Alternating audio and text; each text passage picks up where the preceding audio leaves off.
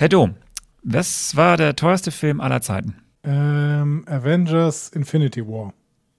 Falsch. Ganz, also wirklich ganz falsch. Es war ein Disney Endgame. Nein, es ist nein, es war Pirates of the Caribbean Fremde Gezeiten. Ernsthaft? Von 2011. War das nicht der totale Ja, Flop? ernsthaft. Das war der laut Forbes war das der teuerste Film aller Zeiten. Das kann ja sein, aber es war der teuerste Film aller Zeiten. Produktionskosten 379 Millionen US-Dollar. Wobei ein Flop würde ich jetzt nicht sagen, der hat knapp über eine Milliarde US-Dollar eingespielt. Krass, also, okay. Wie viel davon hat Johnny Depp was, bekommen? Das ist eine gute Frage, das weiß ich nicht. Meine wichtigste Frage jetzt ist, was war der zweiteuerste Film aller Zeiten? Avengers Infinity War. Nochmal? Avengers Endgame. Nochmal? Avengers Infinity War 2. Ach komm. Jetzt wird's dreckig. welchen, äh, welchen Film okay. wir heute? Avengers Age of Ultron. Avengers Age of Ultron war der zweiteuerste Film aller Zeiten. War das schon der erste Fakt? Inflationsbereinigt. Das ist der erste Fakt. Er hat 365 Millionen US-Dollar gekostet. Vorm Intro? Apropos an wie vorm Fakten Intro. vorm Intro? Vorm Intro ist doch normalerweise dumme Laberei. So. Ja, wir, wir, haben heute, wir haben heute so viel. Wir haben heute so viel, deswegen. Das sagen deswegen. wir jede Woche. Die Leute sind genervt von, wir haben so viel. also, merkt ihr das für unsere Besprechung? Der zweiteuerste Film aller Zeiten war Avengers Age of Ultron. Und jetzt geht's los. Ich freue mich. Ihr hört einfach Marvel. Eure Gebrauchsanweisung für das MCU.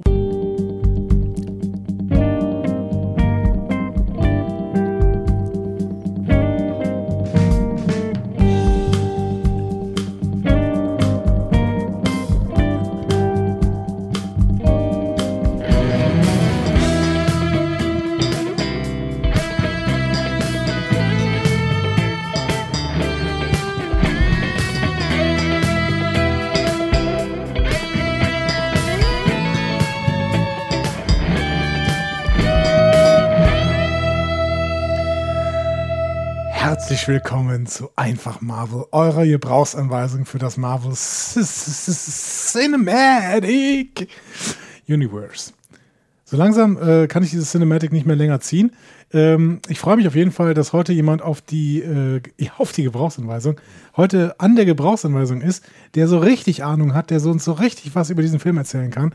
Und ähm, es, ich könnte mir keinen besseren Experten vorstellen als diesen Menschen, nämlich ich muss jetzt mich selber. Okay, Arne Orgasse, hallo. Ja, du stellst dich immer selber vor. Das ist das Konzept dieser Vorstellung. Das stimmt, aber der, der, der, der, das Lob davor, das hat mich so irritiert. Ich bin Andreas Dom, ich brauche diese ähm, Gebrauchsanweisung und äh, freue mich drauf, sie heute zu bekommen. Arne, hast du eigentlich schon gewählt? Ich habe, ich habe gewählt, gerade. Echt? Ja, tatsächlich gerade gewählt, Briefwahl. Ähm, Wie ist es bei euch? Kommt Briefwahl. da so ein Affe von Haus zu Haus und sagt, guten Tag, möchten Sie wählen? das ist, genau, das ist dann ja, das, ja. Ähm, es ist, äh, es war, es ist kompliziert. Es ist wirklich kompliziert und ich, äh, man muss sich, ich dachte ja immer, man geht dann, man meldet sich irgendwie in der Botschaft und dann kann man wählen. Ähm, man hat das gehört, dass du eine Fanta aufgemacht hast. Ich habe es extra versucht leise zu machen. Red weiter. Man hat es gehört. Botschaft, man hat es, man hat wählen, Wakanda. Aber nein, man, man muss sich in Deutschland in, in dem Ort oder in der Stadt, in der du das letzte Mal gemeldet warst, ähm, dort musst du dich, musst du vorstellig werden. Und also vorstellig im Sinne von, zumindest musst du da irgendwie Kontakt herstellen mhm. und dafür irgendwie Sorge tragen. Im besten Fall bist du da vor Ort. Das ist aber schwierig, wenn du halt nicht vor Ort bist. Klingt und dann muss das absurd logisch. Klingt absurd logisch. Und dann muss das irgendwie zu dir kommen. So. Und ähm, Berittener Boden. Das ist das eine das andere ist, es muss auch wieder zurückkommen. Ja. Pünktlich. Und das ist, also hier ist es jetzt nur möglich, dass, ähm, dass jemand, der äh, hier, den wir hier kennen und hier auch arbeitet, ein Deutscher, äh, Ende der Woche nach Deutschland fliegt und unsere Wahlunterlagen mitnimmt, weil die würden sonst nie pünktlich ankommen. Aber wie ist denn das, das wenn, dir jetzt, wenn dir jetzt jemand was Gutes tun möchte, da in Kenia, wo du sitzt? Und denkt, ha, ich möchte dem Arne ein Paket mit ähm, ostdeutschen Leckereien schicken oder sowas. Ne? Kommt nicht das, an. Das kriegt er so. Kann man das nicht irgendwie, also. Kommt nicht an. Was ist denn mit UPS? Die das liefern in jede Großstadt äh, innerhalb eines Tages oder so. Ja, das, das Problem ist, ähm, also ist, wir haben das tatsächlich, also es, ich weiß, dass das bei vielen Arbeit, also bei deutschen Firmen, die hier sind, gibt es dann so einen, so einen Kurierdienst für, mhm. für Post. muss wohl sündhaft teuer sein, aber da ist auch wirklich nur Post, also, also Papier drin. So. Bücher, glaube ich, gehen auch. Sobald du irgendwas hast, was darüber hinausgeht, also sei es, was weiß ich, Kleidung oder Schokolade oder so, dann ist das hier leider so, dass ähm, das sehr lang dauert oder auch nie ankommt, weil es irgendwo auf dem Weg weg ist. Gibt es denn irgendwelche großen So böse das klingt. in, in äh, Kenia, Hm, bei denen man Ja, deine gibt- es Adresse gibt- einfach angeben kann? Es, ja, das, äh, das, das, das gibt es. Es gibt Jumia. Das ist so das, ähm, äh, das ist ein, so, eigentlich sowas wie Amazon, ähm, aber eben hier in ein paar afrikanischen Ländern, auch in Kenia. Ähm, und das ist dann sowas wie so ein, so ein Online-Händler, wo du alles und nichts kaufen kannst, genau. Das heißt, wenn ich dir jetzt was zum Geburtstag schenken wollte, und du hast ja bald Geburtstag, ist, glaube ich, sind, glaube ich, nur acht Monate oder sowas, dann mache ich das jetzt am besten. Du hast bald. Ähm, äh, ja, nee, wenn du das natürlich hier bestellst, dann, Ja. und dann, dann ist es ja schnell da. Wenn du was mir aus Deutschland schicken wollen würdest, ist die Wahrscheinlichkeit, dass es ankommt, tendiert gegen Zero. Und wenn man das mit leider Sendungsverfolgung, okay, es scheint das alles nicht möglich zu sein.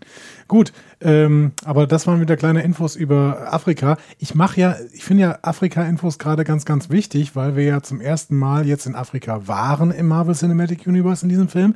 Und der Name Wakanda, auch wenn das nicht so richtig jemand aussprechen kann, ähm, gerade Bruce Banner glaube ich nicht, dann, ähm, der ist ja schon mal gedroppt worden in diesem Film. Ne? Ja, vieles ist in diesem Film gedroppt worden, aber das ist ein Thema für später. Ja. Drop it like it's hot. So. Ich habe ich hab auch eine Frage an dich, Ja. Andi. Ist 11.5 das neue 10.5? 11.5 ist das neue 10.5.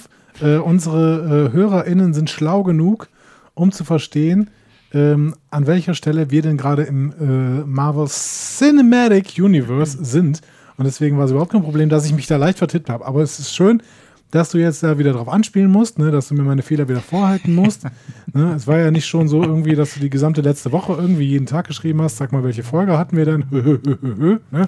Dass du hier irgendwelche Leute auf mich gehetzt hast im Internet, die dann wiederum äh, mich angeschrieben haben, hey, Andi, sag doch mal, welche Folge hatten wir denn letzte Woche? Äh, Reicht ja alles nicht, ne? Du musst einfach nur mal in der Wunde drin rumstochern. So. Also ich bin wirklich schwer enttäuscht, muss ich an dieser Stelle sagen. Ja, ja. Wollen wir zum nächsten Punkt kommen? Und jetzt kommen wir zum nächsten Punkt. Ähm, ich habe Valulis geguckt. Äh, da ging es auch um Disney. Hast du gesehen? Äh, du hast es mir geschickt, ich habe es dann gesehen, ja. Ja. Valulis sieht, heißt das eigentlich noch Valulis sieht ferner? Wie Nee, heißt das heißt das? jetzt einfach nur noch Valulis bei Funk, glaube ich. Ach so. Weil der jetzt zu Funk gewechselt So. ist. Ähm, Wir erzählen das, weil weil wir auch über Disney geredet haben und es war gerade, es passte gerade irgendwie, dass äh, Valulis darüber geredet hat, wie Disney ein zu großer Konzern ist, um Wokeness mitzumachen. Allerdings gefällt es mir nicht, wie Valulis in letzter Zeit mit dem Wort Wokeness umgeht. Deswegen möchte ich dieses Video gar nicht zu sehr empfehlen. Aber guckt es euch mal an, um euch eine Meinung zu bilden. Ähm, meine Meinung ist gespalten auf jeden Fall. Aber es ist, äh, zumindest passt das gerade zu unserem Thema. Deswegen wollte ich es kurz erwähnen. Weitermachen. ja, wir packen das in die Shownotes. Weitermachen ist auch ein anderes Thema heute. Leute, wir haben es groß angekündigt. Ähm, wir haben, wir sind eine Sendung heute mit ohne Gästin. Mit ohne, Mit, genau. mit ohne Gästin. Ähm, also, wir, das ist, wir werden heute ein bisschen improvisieren, weil wir haben diese ganze Sendung, diese ganze Sendung, diesen ganzen Podcast, diese ganze Folge heute äh, darauf mit aufgebaut, dass wir eine ganz, ganz tolle Gesprächspartnerin haben werden. Ja. Die wird auch kommen, aber die kommt jetzt nächstes Mal. ja, sie ist gesundheitlich An dieser Stelle, leider. äh, liebe Sarah, werd gesund. Ähm, genau, wir haben äh, die, die liebe Sarah, die liebe Sarah ist nächste Woche dabei. Ähm, und wir werden deswegen des großen, den großen Themenkomplex, den wir auch schon vorher geteased haben und letzte Woche auch schon angekündigt haben, rund um Joss Whedon, um äh, den Black Widow Story Arc in diesem Film, um das allgemeine Frauenproblem, um den aktuellen Black Widow und was das damit zu tun hat. Es gibt eine Menge zu besprechen. Wir werden das dieses Mal nur anteasen. Das Genau. wird wahrscheinlich schon wieder länger, als wir es nur anteasen. Aber wir werden es versuchen nur anzuteasen, denn das eigentliche Thema werden wir dann nächste Woche besprechen Ja. mit der Sarah. Äh, äh, und äh, seid gespannt, das wird toll. Aber ja, das wollen wir mal kurz an diesen heute dann doch ohne Gast. Genau, Gästin. es kann sein, dass wir zwischendurch in diesem Podcast ab und zu mal sagen, ja, das besprechen wir lieber mit Sarah. Also das kann durchaus vorkommen. Seid mal gespannt, wie oft das vorkommt. Ihr könnt auch mitzählen. Für jedes Mal kriegt ihr ein Gummibärchen. So, ähm, jetzt würde ich sagen, erzählst du mir mal ein bisschen was über die MCU News. Wir, wir haben äh, eine Premiere gehabt, ja wieder. Shang-Chi. Shang-Chi. Shang-Chi. Shang-Chi, Shang-Chi. Shang- Shang-Chi. Shang-Chi and the Legend der of the erste Ten französische Rings. Marvel-Film, Shang-Chi et le Legend de la äh, Ich wollte nur, ich wollte nur erzählen, ähm, dass es, ähm, er hat einen Rekord gebrochen, jetzt direkt am Startwochenende. Äh, er hat quasi, in, in, in Amerika war Labor Day und er hat einen alten Rekord geknackt von einem Film von 2007, nämlich dem Film Halloween. Äh, Labor Day ist, jetzt der Tag, an dem die ganz viel trinken, ne? Ist egal. weitermachen. weitermachen. Oh, ja, ist auch egal. Auf jeden Fall ist es, ist es jetzt der erfolgreichste äh, Film am Labor Day Wochenende mit über 90 Millionen US-Dollar Einnahmen. Weltweit hat er jetzt schon über 146 Mille äh, Millionen.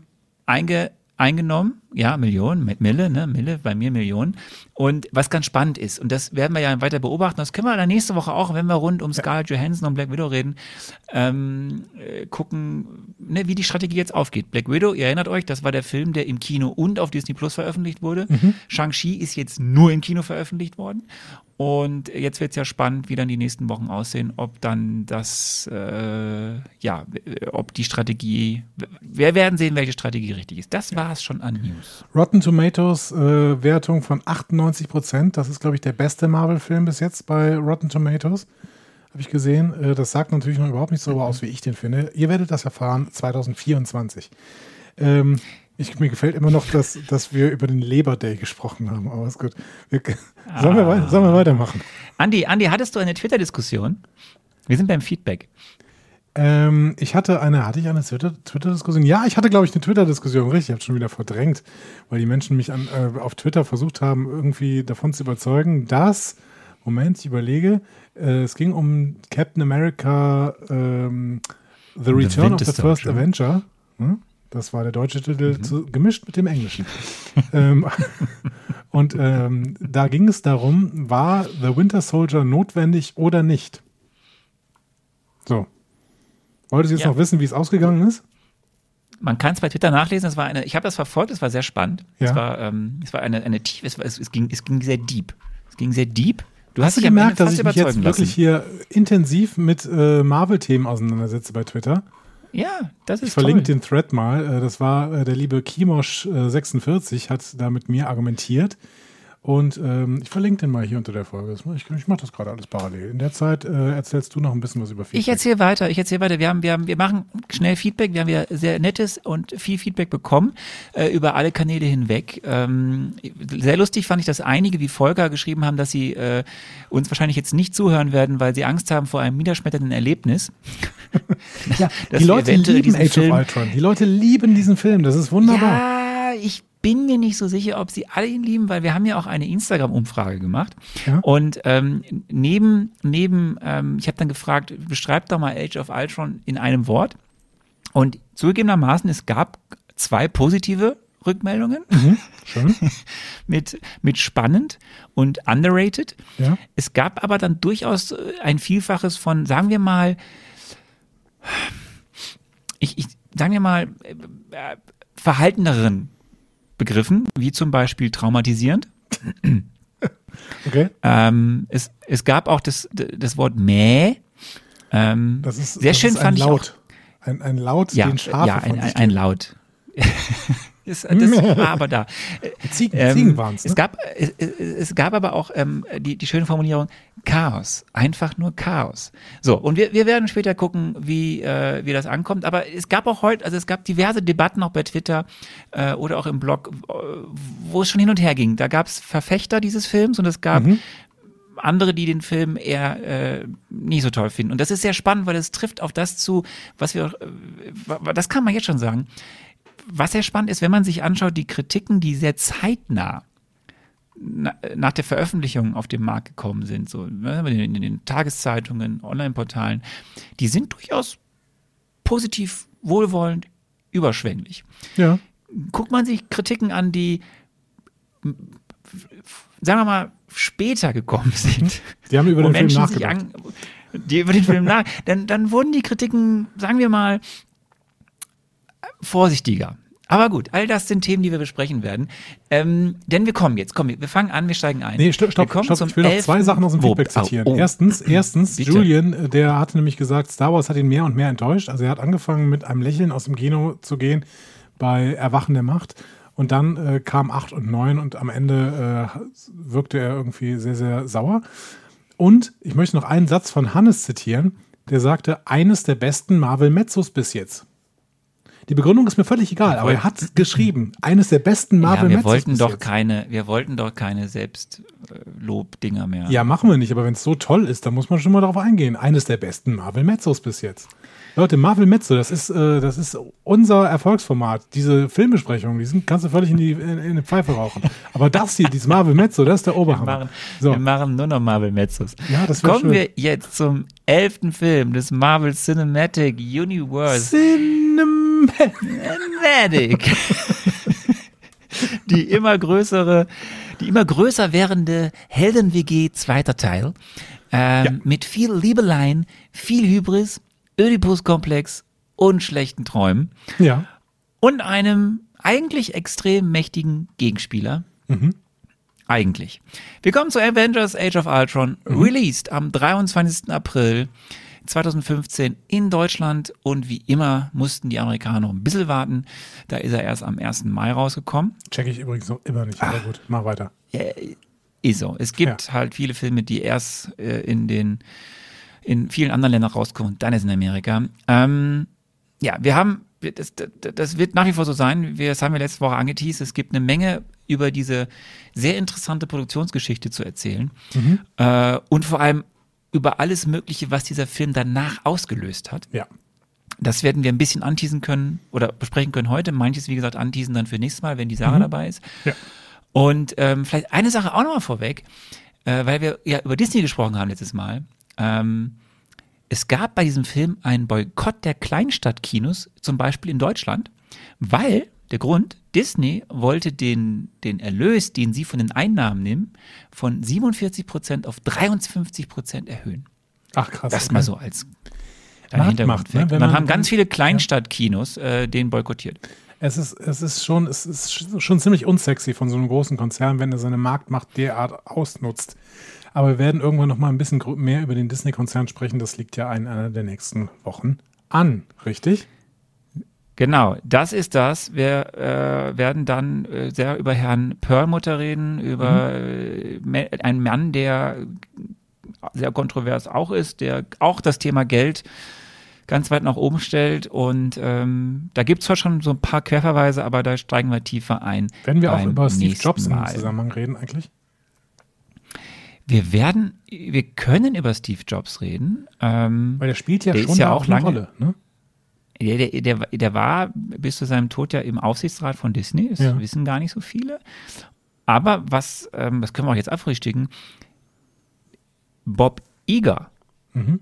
hat es geschafft, dieses zerrüttete Verhältnis zu Pixar und Steve Jobs, was sein Vorgänger hinterlassen hat, relativ schnell wieder auf ein Level zu bringen, wo sie sich gut verstanden haben. Und dann hat der Disney Pixar gekauft. Wie war's? Das mal so Pi- nebenbei. Pixar war am Anfang Disney, dann haben sie sich abgespalten, dann war es Apple, ne? Und dann sind sie wieder zurückgekehrt in den Disney-Konzern, ne? Ich weiß gar nicht, ob, das weiß ich nicht. Ich weiß nur, sie sind dann wieder irgendwann in den Disney-Konzern gekommen. Ja. Also das müssen wir irgendwann mal auseinandernehmen und wie diese Konzernstruktur überhaupt ist, das ist total spannend, Leute, wenn, wenn man diese multimedialen, auch also diese Multikonzerne sich mal anschaut, ne, wa- was da alles so dranhängt. Das werden wir auf jeden Fall mal tun. Da gibt es sehr schöne Schaubilder. Ich werde euch dieses Schaubild einfach vorlesen, wie das in einem Podcast halt üblich ist. So, aber jetzt sprechen wir über die Produktionsgeschichte von Wir Avengers von- de La, Avengers Lars, Dültron. Ich habe, ich habe unterteilt. Wir gehen jetzt mal verschiedene Jahre durch und wir fangen an mit dem Vorwort. Gott, das oh Gott, oh einfach mal Gott, wenn das schon genannt. anfängt, okay. Ja, das Vorwort. Ähm, wir erinnern, wir, wir erinnern uns, äh, die, also bis auf wenige Aufna Ausnahmen eigentlich schnurrte ja bis hierhin die MCU-Maschine. Ne? Wir haben äh, ein vielfältiges Geflecht an äh, erfolgreichen Superheldenfilmen. Catwoman und, ist ähm, DCU, oder? Ja, und die äh, Avengers-Filme sind dann eben hier jeweils der Höhepunkt. Und das sollte ja auch dieser Film sein. Ne? Der, Mhm. Dieser sollte ja, auch wenn er nicht der letzte der zweiten Phase ist, aber er sollte natürlich das, das der große Höhepunkt der zweiten Phase sein, wenn jetzt wieder alle zusammenkommen. Ja. Problem natürlich, man muss einen Grund finden, warum sie wieder alle zusammenkommen. Mhm. Und der muss irgendwie auch noch cooler sein als vielleicht im ersten Film. So. Und vor allem der erste Film war ja ein Me Mega-Erfolg. Das heißt, da war auch so Druck im Kessel. Da musste ja jetzt da mindestens gleiches Ergebnis oder, ne, oder getoppt werden. So. Und ähm, dafür musste man relativ schnell einen Autoren und Regisseur finden. Und das habe ich ja schon erzählt. Joss Whedon war irgendwie gesetzt nach dem Erfolg von Avengers 1. Zack, wir engagieren den. Der macht jetzt hier alles. Äh, etc. pp. Also, Also eigentlich, alles dufte, man alles, alles super, oder? eigentlich alles super. Man hatte genug Geld, man hatte einen Regisseur. Die Leute wollten das sehen. Die Leute haben gelächzt nach neuen Kinofilmen von MCU. Die wollten die Avengers wieder sehen. Man hatte eigentlich spielfreudige Schauspielerinnen. Sagen wir mal, bis zu dem Zeitpunkt. Ja, Ähm, eigentlich also, also eine Win-Win-Situation. Filmbesprechung, oder? Genau, und dann kommt leider alles anders und Oh ähm, das Ding wäre beinahe in sich kollabiert. Wir gucken jetzt zuerst mal auf das Jahr 2012, Mhm. da wo alles anfing, so kompliziert zu werden. Also wir gehen ein paar Jahre zurück. Wir sind ja im Jahr 2015, wo der Film veröffentlicht wurde. Wir gehen jetzt zurück, ein paar Jahre zurück. 2012 Denn ist Avengers jetzt geht's- 1 erschienen, oder? Das ist Avengers 1 erzählt? Da ist äh, Avengers, nee, das war 2011. Also, okay. Also ein Jahr nach Avengers 1, okay. Hm? Nee, 2012 war Avengers 1. Entschuldigung, nee, du hast recht. Im 2012. Jahr, in dem Avengers 1 erschienen ist, sind wir jetzt gerade. Ich will das nur Genau. einordnen. Denn in diesem Jahr, direkt nachdem Avengers äh, 1 erschienen ist, hat Kollege Whedon seinen Dreijahresvertrag bekommen. Ja, also der hat dann bis 2015 einen Vertrag bekommen für kolportierte 100 Millionen US-Dollar. Das wird später nochmal wichtig, dass er für diese drei Jahre 100 Millionen US-Dollar verdient. Haben, Ähm, haben diese multimedialen Konzerne eigentlich ein Problem mittlerweile damit, solchen Leuten ständig irgendwelche Riesenverträge zu geben? Also, ich sage nur Spotify. Also merken die nicht, dass es vielleicht auch problematisch ist, dass die Leute eventuell sich dann auch irgendwie als Idioten und äh, Impfgegner ähm, outen könnten? So? Naja, aber die Strategie von MCU, Marvel ist ja immer noch, Marvel Studios, äh, Leute lang an sich zu binden. Also jetzt bei Whedon nochmal was anderes, aber die Schauspielerinnen werden ja nach wie vor über viele Verträge an sich gebunden. Aber es ist gefährlich. Aber anderes Thema. Ja, genau. Es ist gefährlich. Ähm, wir werden, wie gesagt, über Herrn Whedon ausführlich nächstes Mal sprechen, dann mit der Sarah und über seine Kontroversen, die vor allem dann mit diesem Film eigentlich richtig erst losgingen.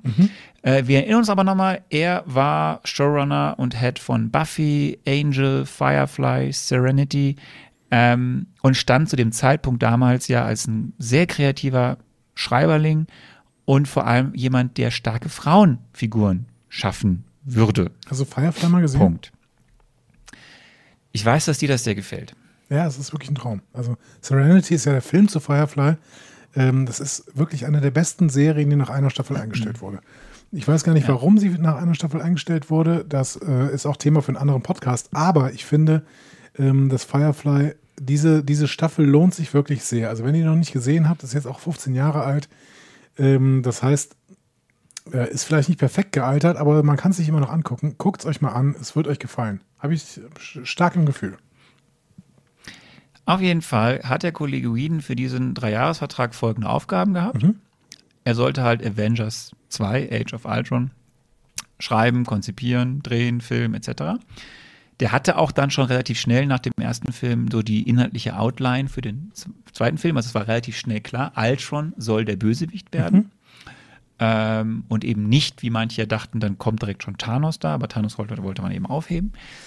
Ähm, dann haben wir es ja auch schon die letzten Male immer wieder erzählt, er war im Endeffekt ja der Supervisor, der aktive Supervisor für diese zweite Phase. Also während Kevin Feige und sein Kreat seine anderen Executive Producers und Kreativleute da im Hintergrund das große Ganze im Blick machen hatten, sollte er halt sich um diese zweite Phase kümmern, dass alles gut hinläuft, bis auf Avengers Age of Ultron. Also quasi sowas wie der Showrunner der zweiten Staffel. Also der, der zweiten Staffel. Im Endeffekt genau der. Showrunner der, der, der, der, zweiten, genau, ist richtig. Ähm, und er sollte zeitgleich aber auch noch die Serie Agent of Shields entwickeln, die dann ja Mhm. bei ABC äh, angefangen hat zu laufen. Ähm, wie sich später aber herausstellte, fanden das wiederum, fand diese Aufgabenfülle, fanden diese Verantwortlichen von Marvel Studios nicht so geil. Ich rede jetzt bewusst von Marvel Studios und Kevin Feige. Ich rede nicht von Marvel Television. Das war ja die andere Einheit. Ja. Aber anstatt dass sie da direkt mit Kevin Feige drüber reden, ob das so eine kluge Idee ist, so viele Aufgaben zu haben, hatten sie halt ein anderes Problem. Und da kommen wir jetzt ins Jahr 2013. Und diesem, diesem Jahr habe ich dem Titel gegeben, Fuck You, Call Robert. Denn darunter läuft jetzt das Jahr 2013. ja. In diesem Jahr kam Iron Man 3. Ich erinnere Mega. Erfolg, über eine Milliarde Einspielergebnis, bei uns ja auch relativ gut weggekommen, dieser Film. Film. Mhm. Aber, und das haben wir damals schon thematisiert, auch bei uns im Podcast, es war der vertraglich letzte Film von Robert Downey Jr. Er hatte vier Filme in seinem Vertrag stehen, dann mit diesem Film. Jetzt wurde dem Marvel-Verantwortlichen aber klar, das ist ja schon eine Cash-Cow. Also mit dem und Iron Man, das ist ein globales Phänomen, das zieht ganz gut. Wir brauchen den für weitere Filme. Wenn nicht für einzelne Event Iron Man-Filme, dann zumindest für die nächsten Team-Up-Filme, die Avengers-Filme. Und so hatte man also quasi angefangen mit ihm dann an, also was man dann so tut, die Vertragsverhandlungen gingen los äh, für kommende mögliche Avengers-Filme. Damals hieß es noch zwei weitere. In einer extrem schlechten, Bitte, äh, in einer extrem schlechten Verhandlungsposition, muss man schon sagen. Ne? Also wenn du, wenn du quasi keinen laufenden Vertrag mehr mit deinem Superstar hast, ne? man kennt das von, von Fußballvereinen, ne? also wenn die einen Superstar haben und sie würden gerne den Vertrag verlängern, dann wird es teuer, wenn der gerade gut ist. Und bei Robert Downey Jr. war dann wahrscheinlich Marvel auch klar, das wird jetzt verdammt teuer, mit dem zu verlängern. Ja, und das fand, fand, fanden gewisse, gewisse Kreise bei Marvel nicht so toll. Aber bevor wir auf dieses Detail kommen, du hast da so einen Einspieler, denn Robert Downey Jr. war seinerzeit in diversen Talkshows unterwegs, unter anderem auch äh, in der Daily Show, damals noch von Jon Stewart moderiert, und hat da Folgendes erzählt. Are you going to keep going? I don't know. They don't tell you? What do you think? I'm, Don't you have to sign? Don't, don't they make you sign like uh, you're, involved now for 12 of these? right, right. Well, no, I mean, I, I had a, a long contract with him, and now we're going to renegotiate. Really? you are Iron Man. You are. Also er ist durch viele Talkshows geho- äh, gereist und hat sehr häufig öffentlich halt gesagt so, ja Leute, ne, ich habe jetzt hier, ich habe jetzt hier vier Filme gemacht, mein Vertrag ist ausgelaufen. Also ich könnte jetzt auch was anderes machen. Wir sind in Verhandlungen. Da weiß ich jetzt auch nicht, was passiert. Ne, das war seine öffentliche Strategie, um ein bisschen Druck aufzubauen. Ja. Bevor wir jetzt weiter auf dieses Detail schauen, müssen wir einmal kurz, und jetzt sprechen wir schon einmal über den Mann, den wir nächstes Mal näher beleuchten werden, neben Joss Whedon, und das ist nämlich Isaac Ike Perlmutter. Und diesen Namen haben wir schon Ike häufig hier gehört. Er ist der Chef von Marvel Entertainment. Mhm. Er ist quasi der Ober-CEO. Er ist auch der Boss in den letzten Jahren gewesen, auch zu diesem Zeitpunkt noch von Kevin Feige. Mhm. Perlmutter ist eine berüchtigte Figur in Hollywood oder besser gesagt in diesem ganzen Comic-Kosmos. Und ähm, er hat die Strategie geprägt, auch von Marvel Studios, möglichst günstig und planungssicher zu arbeiten. Aber die Betonung liegt auf möglichst günstig. Deswegen war immer die Devise von Marvel Studios, man holt sich zum Beispiel als Regisseure oder Regisseurinnen Genre-Außenseiter auf den Regiestuhl. Oder TV-Leute, weil die prinzipiell günstiger sind, als wenn man sich etablierte Blockbuster-Regisseurinnen oder Regisseure holt. Daher stammt auch die Idee, dieses, diese Autorinnen-Camps zu machen. Ne? Junge, kreative Leute zu holen, die aber natürlich deswegen auch günstiger sind. Ähm, daher stand auch die Idee, weniger etablierte Schauspielerinnen seiner Zeit zu engagieren. Gleicher Grund. Günstig, lange Verträge. Das mit den Autorinnen-Camps beziehungsweise mit so Ausschreibungen, schreibt mir doch mal was und wir gucken dann mal. Ne? Das ist übrigens eine Strategie, die, glaube ich, bei Star Trek geboren worden ist. Nämlich Michael Piller äh, war der Showrunner von äh, Star Trek The Next Generation und bei DS9 auch. Äh, zumindest jeweils, jeweils zeitweise. Und der hat das quasi angefangen. Der hat gesagt, okay, hier sind die äh, Vorgaben, so muss ungefähr eine Star Trek-Serie aussehen. Ähm, ihr könnt mir alles einreichen, was ihr wollt. Und wenn es cool ist, dann erscheint ihr in den Credits und dann kriegt ihr einen Vertrag für diese Folge. Das heißt, das ist so ein bisschen die Strategie, ich sammle mal ein und dann habe ich einen großen Pool und gucke mir mal an, was cool ist. Und dann äh, habe ich hier günstige Autoren für einen Blockbuster-Film, der mir im Endeffekt mehrere Milliarden Euro mitbringen wird.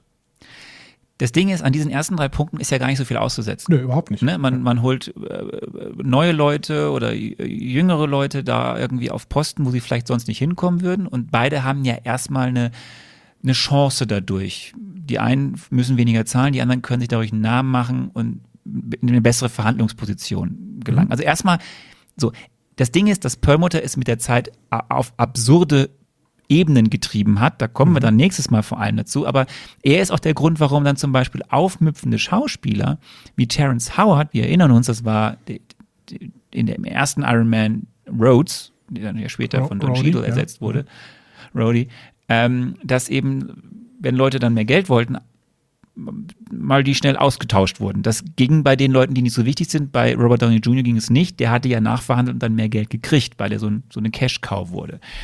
So, aber das Ding ist, Kosten drücken überall, wo es geht. Das war immer und ist die Devise von Perlmutter gewesen. Mhm.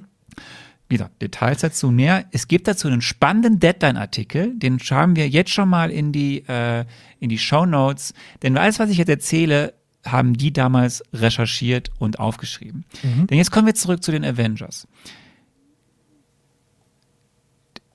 Der, der erste, der Iron Man 3 und der Avengers Dry. 1 waren unfassbar erfolgreiche Filme, ne? mit 1,5 mhm. Milliarden US-Dollar und über einer Milliarde US-Dollar für diese beiden Filme.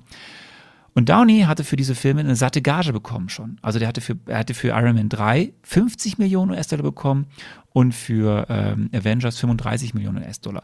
Plus Bonuszahlungen für die, für die Gewinnbeteiligung am Einspielergebnis. Also Krass. richtig viel Geld. Okay. Ja, ganz schön schlau. Das fand Perlmutter richtig doof und der hat Druck gemacht. Der hat gesagt, ich will nicht, dass der mir so viel verdient. Natürlich wollte Downey aber auch nicht jetzt runtergehen. So, das war also die, die Verhandlungen waren von Anfang an total vergiftet. Und jetzt kommt dazu, und das ist der Scheideweg, an dem das MCU in diesem Jahr war, dass die anderen Schauspielerinnen und Schauspieler gesagt haben, ey Leute, wir haben hier so, so, so, so Verträge, wo wir irgendwie mal teilweise unter 500.000 US-Dollar verdienen für Filme, die über 1,5 Milliarden US-Dollar einspielen, das geht nicht. so, das, das, das, das, das ja. machen wir nicht. Wir wollen jetzt auch nachverhandeln oder wir kommen nicht. So. Und ich habe ja das Kapitel genannt, Fuck You, Call Robert. Es war dann so, dass sich der ähm, äh, Marvel Studios, vor allem eben die ganzen Kräfte rund um Perlmutter, haben versucht, die Künstler gegeneinander auszuspielen. Mhm. Die Künstler wiederum, also die Schauspielerinnen und Schauspieler, haben sich hinter Robert versammelt und gesagt so, pass auf, Ihr redet nur noch mit dem und der handelt für uns alles aus. Und das war ein Machtkampf, der über mehrere Monate bis zum Ende des Jahres ging. Also nach und nach gaben dann die, die Verträge, aber es wurde für jeden quasi, wurden komplett neue Verträge mit Gewinnbeteiligung, mit Fixgagen ausgehandelt. Und das war ein Kampf, der sehr teilweise öffentlich wurde zu der Zeit damals, was ungewöhnlich ist, und eben sehr hart ausgefochten wurde. Und es war eine Zeit lang überhaupt nicht klar, ob wir die Crew, die wir aus dem ersten Avengers kennen, die wir aus den Einzelfilmen kennen, in der Form wieder in dem im Avengers Age of Ultron kennen. Und das war krass, denn da musste ja einer ein Skript schreiben und wusste eine Zeit lang gar nicht, wen habe ich denn jetzt? Oder mhm. ersetzen wir jetzt alle? Ja. Oder so. Und das war so der Punkt, wo tatsächlich das MCU am Scheideweg war. Setzt sich die Strategie von einem Herrn Perlmutter durch, sparen bis zum Umfallen, mhm. oder setzt sich eher die kreative Schiene um Kevin Feige durch, ich will ja coole Filme machen und dann zahlen wir den Leuten noch mehr, wenn wir doch so viel Geld einnehmen. Das war das Jahr 2013 eigentlich mit diesen extrem verhärteten Fronten. Und ähm, ganz spannend ist so, wie, wie, die Leute da eben reagiert haben. Feige war der, der beschwichtigt, alle Seiten versucht zu beschwichtigen, vor allem bei Permitter sagt, ey, Leute, ich muss hier, ich muss die, ich möchte die haben, das ist wichtig, die, die Fans wollen das.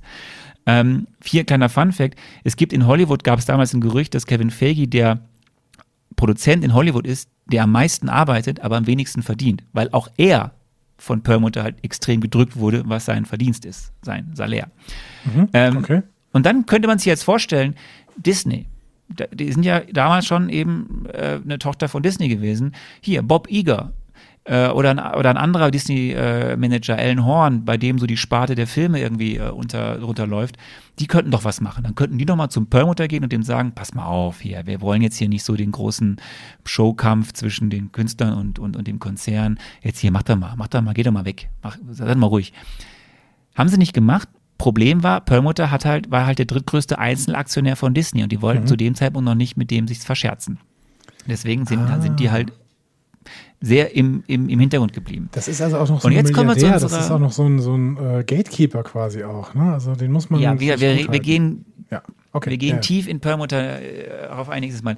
Und dann haben wir noch den sympathischen Herrn Whedon. Ich erinnere noch mal, er hat 100 Millionen für drei Jahre bekommen. Ja.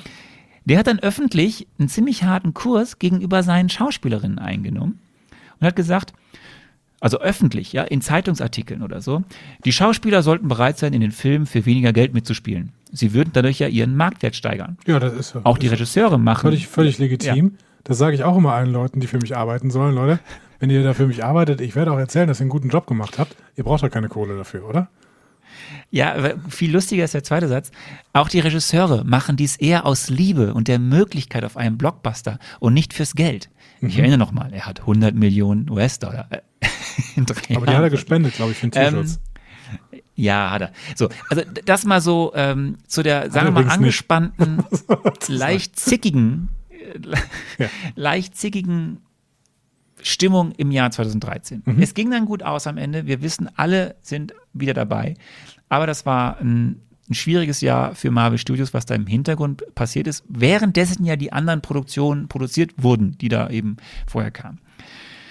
Ähm, da das Skript noch ein bisschen auf unseren Gast ausgelegt ist, gucken wir jetzt schon mal kurz aufs Schauspielerensemble. Das passt ja gerade gut äh, Ja.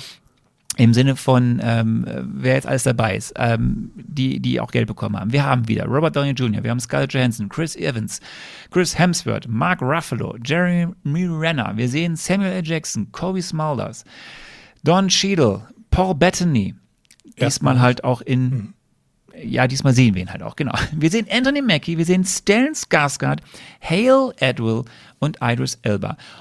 Das könnte man schon sagen, dass es sehr viele sind, aber wir sehen noch ein paar mehr. Ja. Wir sehen noch ein paar mehr Schauspieler. Wobei man dazu natürlich sagen muss, Stellan Skarsgård hat, glaube ich, ungefähr zwei Einstellungen. So. Ja, äh, dazu später mehr. Ähm, wir haben ähm, dann ein paar, äh, ja, äh, wir haben dann äh, mit Kim So-hyun, äh, der Professor Helen Cho in dem Film und Linda Cardinelli, die Frau von Herrn Barton, zwei Woher kannte ich die? äh, weibliche Nebendarstellerinnen. Kim So-Yeon.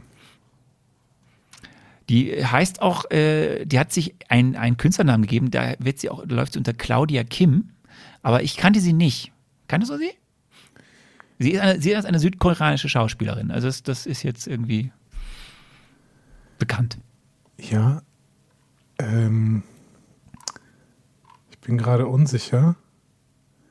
Okay. Ich habe gerade einen Schauspieler gefunden, der so hieß. Und jetzt habe ich ganz kurz überlegt, ob äh, der Während du suchst, mach ich einfach ist, weiter. aber nein, ist er nicht. Also ähm, Wir sehen auf jeden Fall auch, zwar nicht Claudia viel, Kim aber suchen? wir sehen ihn. Wir sehen ihn halt, wir sehen Andy Serkis. Ähm, Über den sprechen wir zu gegebener Zeit nochmal, weil er wird nochmal auftauchen.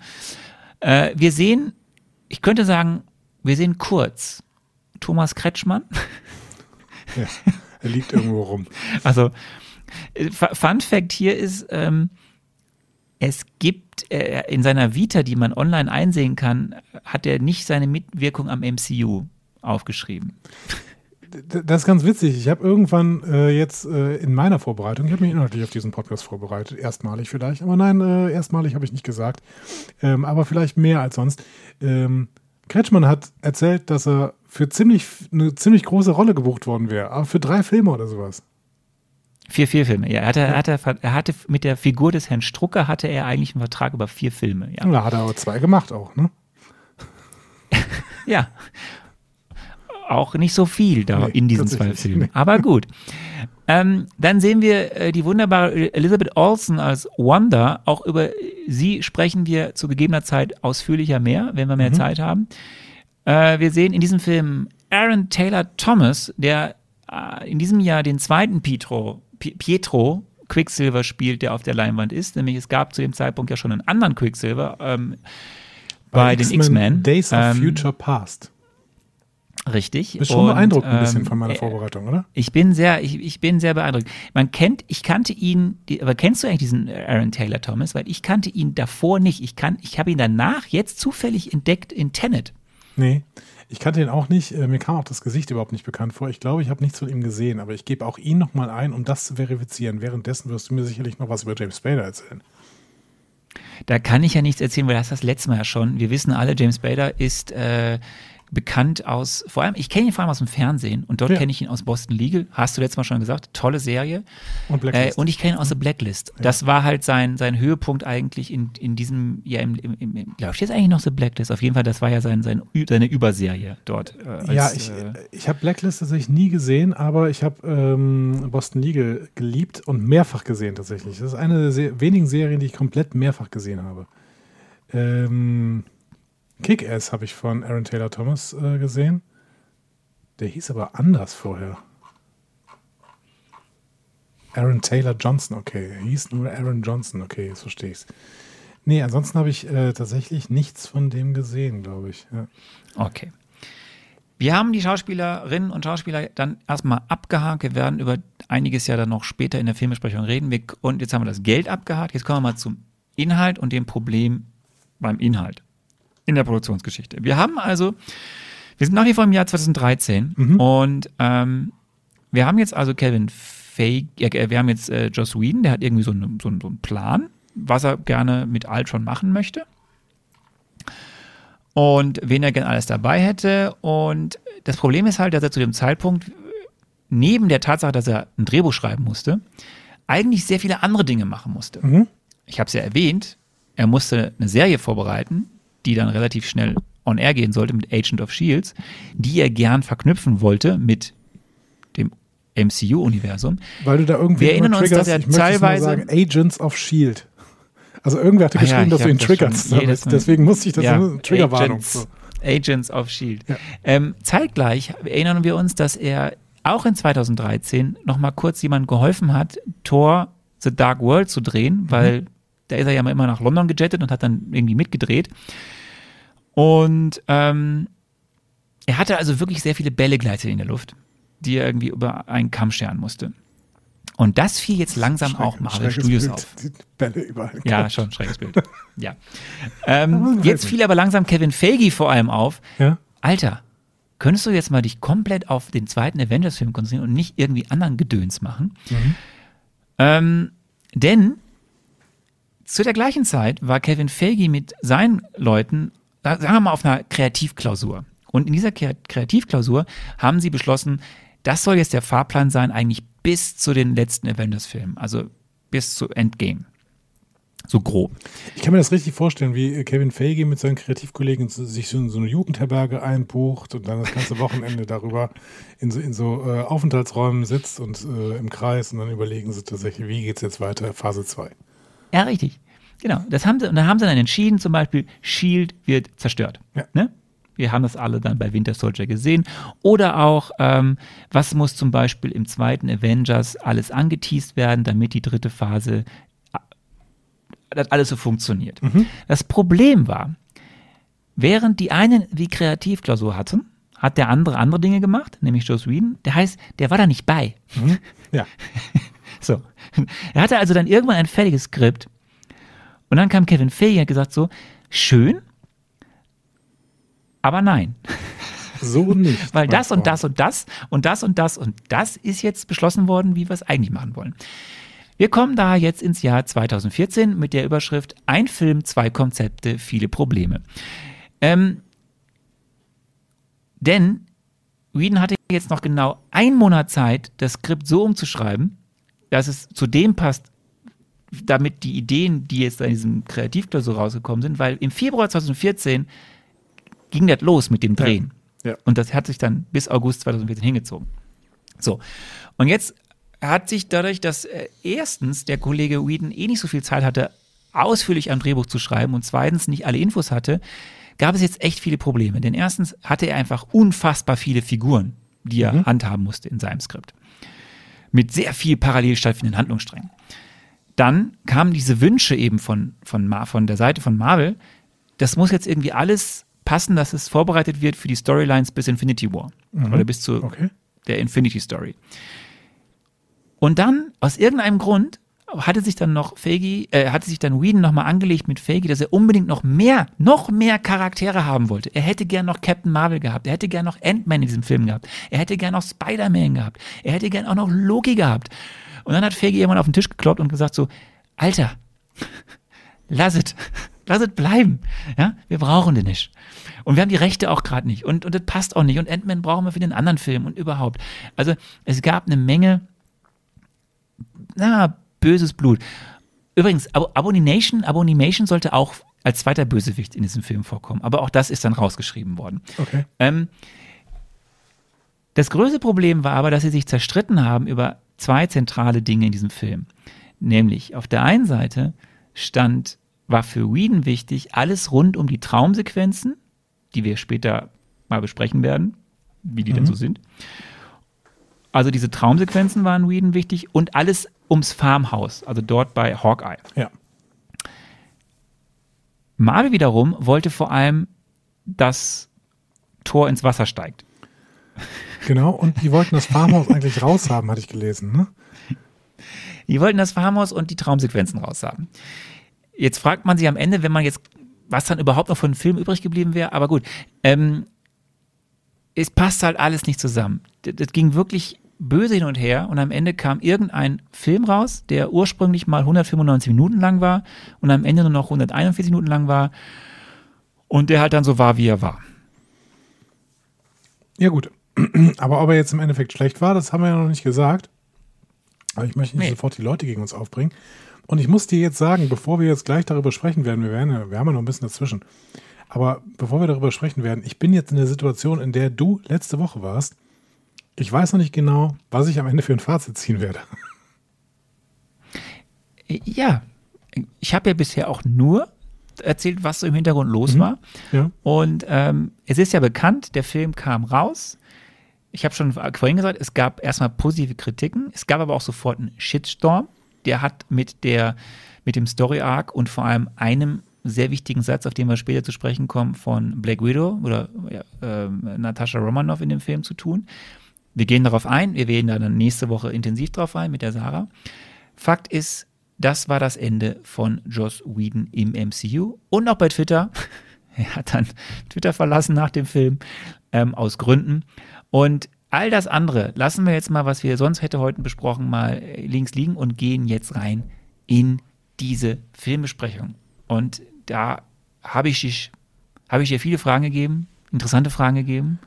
Und äh, ich sage mal, interessant. Spoiler die Eine, Alert. sa- die, eine, äh, die einen sagen so, die anderen so. Ne? Du hast mir sehr, sehr viele Tipps gegeben. Du hast mich mit Tipps so überladen, dass ich im Prinzip keinen Handlungsspielraum mehr hatte. Ähm, aber gut, gut. Das war offensichtlich deine Taktik, um mich zu demütigen am Ende. Fangen wir einfach an mit Frage 1. Du gehst überhaupt nicht mehr auf meine Kritik ein. Ich merke es schon. So, Nee, nee, nee. womit fangen wir an? Der Film beginnt rasant, habe ich gesagt, und mit einem Triumph für die Avengers. Ja. Also, ne? Also, ich habe dir eigentlich schon den Film erzählt. Mhm. Darauf muss selbst Stan Lees Cameo einheben, habe ich Du hast ich mich noch nicht mal nach gesagt. Stan Lees Cameo gefragt. Ich habe das hier schon dir präsentiert. Ja. So, Also- was passiert im ersten Teil des Films? Und wie kommt es zu Ultron und so, ne? Und was hat das alles mit Hybris zu tun? So, jetzt, Genau. jetzt spiel mal ab, was Und du da gesagt war hast. ich brillant und habe Folgendes gesagt. Der Film beginnt nicht mit einem typischen Superhelden, wir haben jetzt was geschaffen, Triumph, so wie zum Beispiel ein James Bond-Film anfangen würde, sondern dieser Film beginnt mit einem politischen Triumph. Shield ist nämlich tot und dementsprechend übernehmen die Avengers quasi die Rolle von Shield. Sie sind nämlich quasi die neue Organisation, die dafür sorgen soll, die Menschheit zu beschützen. Sie sind das neue Shield für die Menschheit. Und darauf muss auch Stan Lee einen heben, denn im Prinzip feiert das die gesamte Welt, unter anderem die Menschen, die in Bars rumhängen und da sich einen trinken, einer von Stan Lee. Die Avengers können aber natürlich nicht ständig an jedem Ort sein. Deswegen holen sie sich Unterstützung von der neuesten Erfindung von Tony Stark, nämlich einer KI, die wiederum jegliches Verbrechen versucht im Keim zu ersticken. Und diese KI ist Ultron. Dass das keine gute Idee ist, wissen wir aus 700.000 verschiedenen Science-Fiction-Filmen. Warum ist das keine gute Idee? Weil der Erfinder von solchen KIs immer unter einer Hybris leidet und diese Hybris wird ihm irgendwann auf die Füße fallen. Denn eine KI, die die Menschheit kontrollieren soll, wird immer die Eigenschaft haben, irgendwann zu merken, dass sie eigentlich die Menschheit nicht braucht und sich dementsprechend gegen die Menschheit wenden. So, ich möchte betonen, ja, der Anfang war James Bond-mäßig, das heißt, das habe ich falsch eingeschätzt. Aber der Rest war doch gar nicht mal so schlecht, oder? Die Menschheit feiert die Avengers ab, weil die Avengers im Prinzip das neue Shield für die Menschen sind. Check. Und ähm, Ultron ist eine Erfindung von Tony Stark. Ja, nicht ganz, aber so ein Unfall von Tony Stark. Ähm, und der sich dann wiederum gegen die Menschheit richtet und eigentlich so geplant war, ähm, dass äh, er Avengers-Aufgaben übernimmt. Also eigentlich war ich relativ nah dran, finde ich. Ja, ich sag mal so, es passiert ja eh so viel in dem Film, dass man eh hätte sehr schwer nur daneben liegen können. Du willst mir jetzt auch noch sagen, dass meine brillanten Prognosen, die ich irgendwo an deinen Tipps vorbeigeschifft habe, dass die jetzt im Prinzip sowieso hätten zutreffen können, weil in diesem Film alles passiert. Also so langsam, das ist eine Frechheit sondergleichen. Und Leute, ihr da draußen, die ihr die ganze Zeit mir irgendwelche Roboter gegeben habt, ne, drei von fünf oder sowas, was erwartet ihr denn, meine Freunde? Was erwartet ihr denn? Ich hätte mir hier sechs von fünf gegeben, muss ich an dieser Stelle sagen. Und ich kann nicht gut Mathe. Also, wir müssen jetzt weitermachen. Ähm, wir, wir, wir, wir, sehen, wir sehen auf jeden Fall am Anfang, dass ich, ich habe dir gesagt, der Film beginnt rasant, da bist du völlig drüber hinweggegangen. Er beginnt rasant mit einer, direkt mal mit einer Schlacht rund um Struckers Festung ja. in Sokovia. Und ähm, das ist eigentlich das macht ja Spaß. Also wir sehen am Anfang, der, ein bisschen geht es ja los wie, wie diese, wie diese Mid-Credit-Scene aus, aus, ähm, aus Winter Soldier. Wir sehen das Zepter kurz, wir sehen irgendwie Strucker. Mhm. Und wir sehen irgendwie seinen Kompagnon, den anderen da und, und die beiden Zwillinge, also Wanda und Petro. Und äh, dann sehen wir halt draußen, wie die Avengers sich da in einer, äh, ja, einfach, wie, wie fandst du es? Also in einer eigentlich doch recht packenden Choreografie einzeln mal gemeinsam da durch Struckers Armee äh, dreschen. Ja, das war cool. Also es war so ein bisschen äh, wieder computerspielmäßig irgendwie, aber das war schon cool. Das hat mir mhm. ganz gut gefallen. Ähm, ich habe mir halt diese Frage gestellt, aber das macht der Film eigentlich ganz gut, weil er sich die Frage irgendwann selber stellt und weil die Figur sich die Frage irgendwann stellt. Was macht eigentlich Hawkeye in dieser Truppe? er kann doch nichts, so, außer mit Pfeilen und Bogen schießen. Wieso der kann? Ja, der, der ist doch super. Aber er stellt sich ja Gott diese, total toll diese Frage irgendwann selbst und seine Frau stellt ihm auch diese Frage. Sag mal, was machst du eigentlich in dieser Truppe da? äh, äh, fand ich ganz gut, äh, diese Anspielung. Und ich habe es mich hier auch gefragt und äh, fand es dann auch nicht besonders verwunderlich, dass im Endeffekt Hawkeye verwundet wird. Ähm, denn er ist halt auch mit, also er ist wirklich mit Abstand der Schwächste in dieser Truppe. So. Ja, aber er kann toll mit Pfeil und Bogen schießen. Und, ja, und Robin Hood auch, aber der ist, der ist trotzdem nicht dabei. Wir sehen auf jeden Fall, wie sie da äh, mit immer wieder ähm, mal besser, mal weniger passenden One-Linern durch äh, den Wald jagen und irgendwann bist du gerade umgefallen oder ähm unsere, unsere Kamerasituation hat sich äh, so. verschlechtert. okay. Aber weiter reden. Ich dachte, mein Gott, er ist vom Stuhl gefallen. ähm, ja, auf jeden Fall äh, schaffen sie es relativ fix Natürlich, äh, Hawkeye wird äh, irgendwie verwundet, aber schaffen sie es relativ fix in die Festung von mhm. Strucker. Mhm. Ähm, es gibt ja nochmal noch mal eine Szene mit Strucker. Ja. Cap darf Strucker nochmal auf den Kopf hauen, während dann Wanda irgendwie Cap auf den Kopf haut und äh, Quicksilver draußen für Unruhe sorgt. Und dann haben sie die Festung eingenommen. Und äh, äh, dann kommt ja eigentlich der wichtigste Teil dieses Vorspanns, weil danach kommt ja erst die, die Titelfrequenz, äh, die Titelfrequenz, die Titel, die, die, die, die, Titelkarte Titel, nennt man das doch. Die Titelkarte. Ja. Genau. Toni findet dann äh, das Zepter und ähm, dann passiert das, was wir noch auf diesem Film sehen. Wanda, Wanda macht was. Bevor wir, bevor wir Wanda und Quicksilver integrieren, das sind ja sechs Avengers, ne, die dann äh, quasi ohne die beiden erstmal da agieren, oder? Wie würdest du das Ranking machen? Wer ist der, ja. wer ist der Beste? Der beste Avenger. Ja. Rankings sind total toll, da können alle andocken. Ich finde, wir sollten Rankings machen. Also Top, Top 5 und am Ende ist Hawkeye. Also, wer sind die Top 5? Nein, nein, nein, nein, nein, nein. Gott. Ähm, eben der, der beste Avengers. Also ich dann, dann, ich, ich kann halt dann sehr viel mit, mit, mit Captain America und seinen Idealen erstmal anfangen, deswegen ist es für mich auf Ja, eins. aber ich meine, der Beste, also der, der mächtigste und sowas, ist doch Thor, oder? Dann ist es Thor, ja. So. An zwei. Ist an zwei denn jetzt Tony Stark? Dann ist da Captain Avengers. Äh, Ja? Dann ist da Captain America. Captain America ist Ja. an zwei. Ja. Aus Gründen. Ja. Dann kommt aber Iron Man, oder? Dann kommt Iron Man, ja. Und dann kommt. Äh, Dann kommt Hulk. Natascha. Nee, dann kommt Hulk, weil Hulk so Ja, Hulk große, ist ja so, große Nachteile hat. ja, deswegen hätte ich ja erst Natascha gesagt und dann Hulk und dann kommt Hawkeye. Ja, und Natascha hat in diesem Film auch ein Problem. Wir werden es heute nicht komplett ansprechen, aber tatsächlich, sie ist so schwach äh, in diesem äh, Helden, Ja, äh, in dieser Heldentruppe, dass sie im Endeffekt irgendwann nur noch Babysitter spielen muss. Also das werden wir nächste Woche nochmal vertiefen. Ähm, aber das äh, ist hier in dieser Szene schon aufgefallen, finde ich. Ja, vor allem ist sie ja hier, also das, es passieren ja zwei Dinge. Sie schafft es ja, das äh, wird uns ja in diesem Film zum ersten Mal gezeigt. Sie ist ja anscheinend jetzt der Beruhigungspol für Genau. Ist der Babysitter Bruce von Bruce Banner. Banner. Mhm. Und schafft es durch eine, was ist es für eine, irgendeine Art von Geschichte, ihn äh, dazu zu bringen, nicht mehr aggressiv Sag zu sein. mal Lullaby, ne? Also ein Schlaflied quasi. Ja. So, und das ist ja das eine, das sehen wir hier zum ersten Mal. Also, und man, man, man erfährt dann auch ja schon so ein bisschen durch die Blicke, so wie sie gezeichnet ist, aha, ist da vielleicht auch mehr im Spiel, aber dazu später mehr. Äh, und eben auf der anderen Seite sehen wir äh, Tony Stark, wie er da in dieser riesigen Halle steht, in der da ähm, Hydra, wir können ja noch mal wenigstens einmal den Namen nennen, Hydra spielt ja dann keine Rolle mehr. Nee. Ähm, so, äh, an Dingen baut und eben an, da ist dann dieses, ähm, das Zepter mit dem Gedankenstein.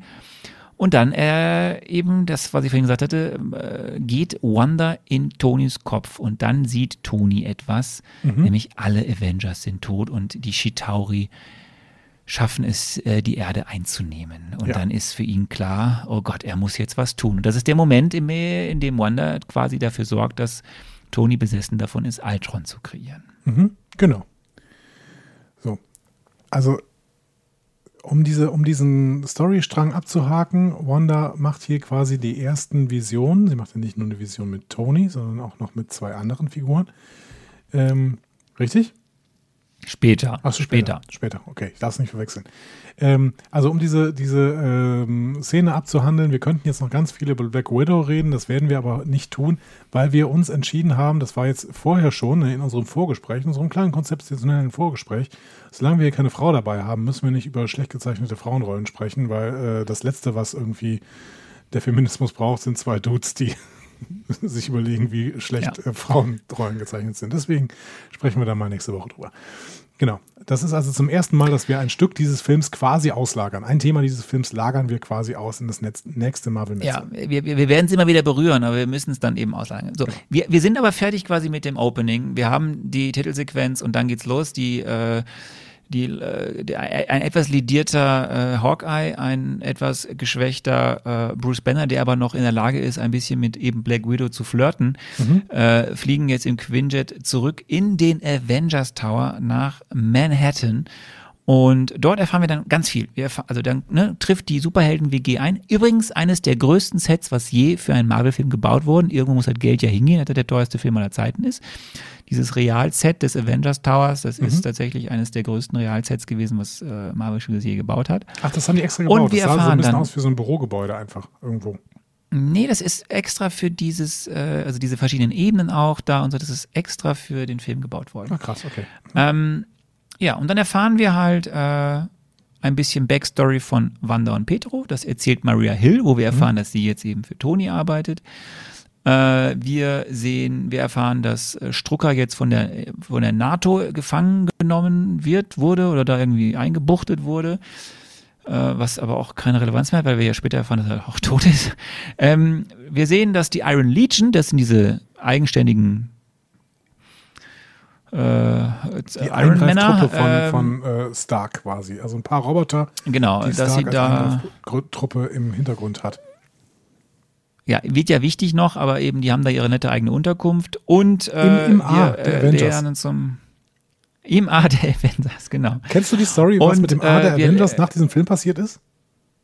Das ging an Herrn äh, Downey Jr. Ja. Hast du mir das letzte Woche erzählt oder habe ich das gelesen? Das hast du wahrscheinlich gelesen. Er hat sich das gewünscht und dann hat, hat, dann hat Kevin Feige dafür gesorgt, dass er das A bekommt. Das steht jetzt bei Robert Downey Jr. irgendwo rum. Im, im Weiß ja Wohnzimmer. nicht wo, aber steht da halt. Das ist aber 15 Meter ja, weil hoch. man hat Ja, gern so ein genau. A Ja. im Wohnzimmer. Ähm, ja, und dann lernen wir auch noch Helen Cho kennen. Mhm. Auftritt Helen Cho, äh, die nämlich ja eine äh, äh, begnadete äh, Wissenschaftlerin und Medizinerin ist anscheinend, nämlich sie kann regenerierende Haut und Gewebe erzeugen Mhm. und Nachtigall, ich hörte Trapsen, es wird anscheinend in dem Film später noch wichtig werden. Ja, genau. So. Und dann kommt jetzt ein Teil, wo eigentlich du jetzt erzählen müsstest, weil es jetzt beginnt die Hybris, würde ich sagen. Denn jetzt fangen an, Donny und Bruce das Zepter zu untersuchen.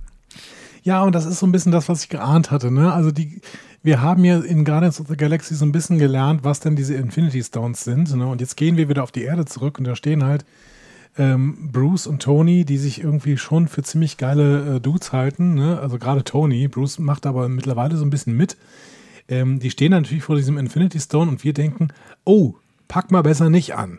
So. Ähm, aber gut, sie, sie machen das dann und untersuchen das und denken, hm, irgendwie ist in diesem Infinity Stone, die nennen es natürlich nicht Infinity Stone, weil sie nicht wissen, dass es einer ist, aber da ist in diesem Infinity Stone ist irgendwie eine KI drin. Das ist seltsam. Ihr untersucht das Ding und da ist irgendwie eine KI drin. Und dann bekommt Tony seine Idee, na, ich wollte ja immer schon so eine World Police quasi machen, äh, aber meine KIs haben nicht dafür gereicht.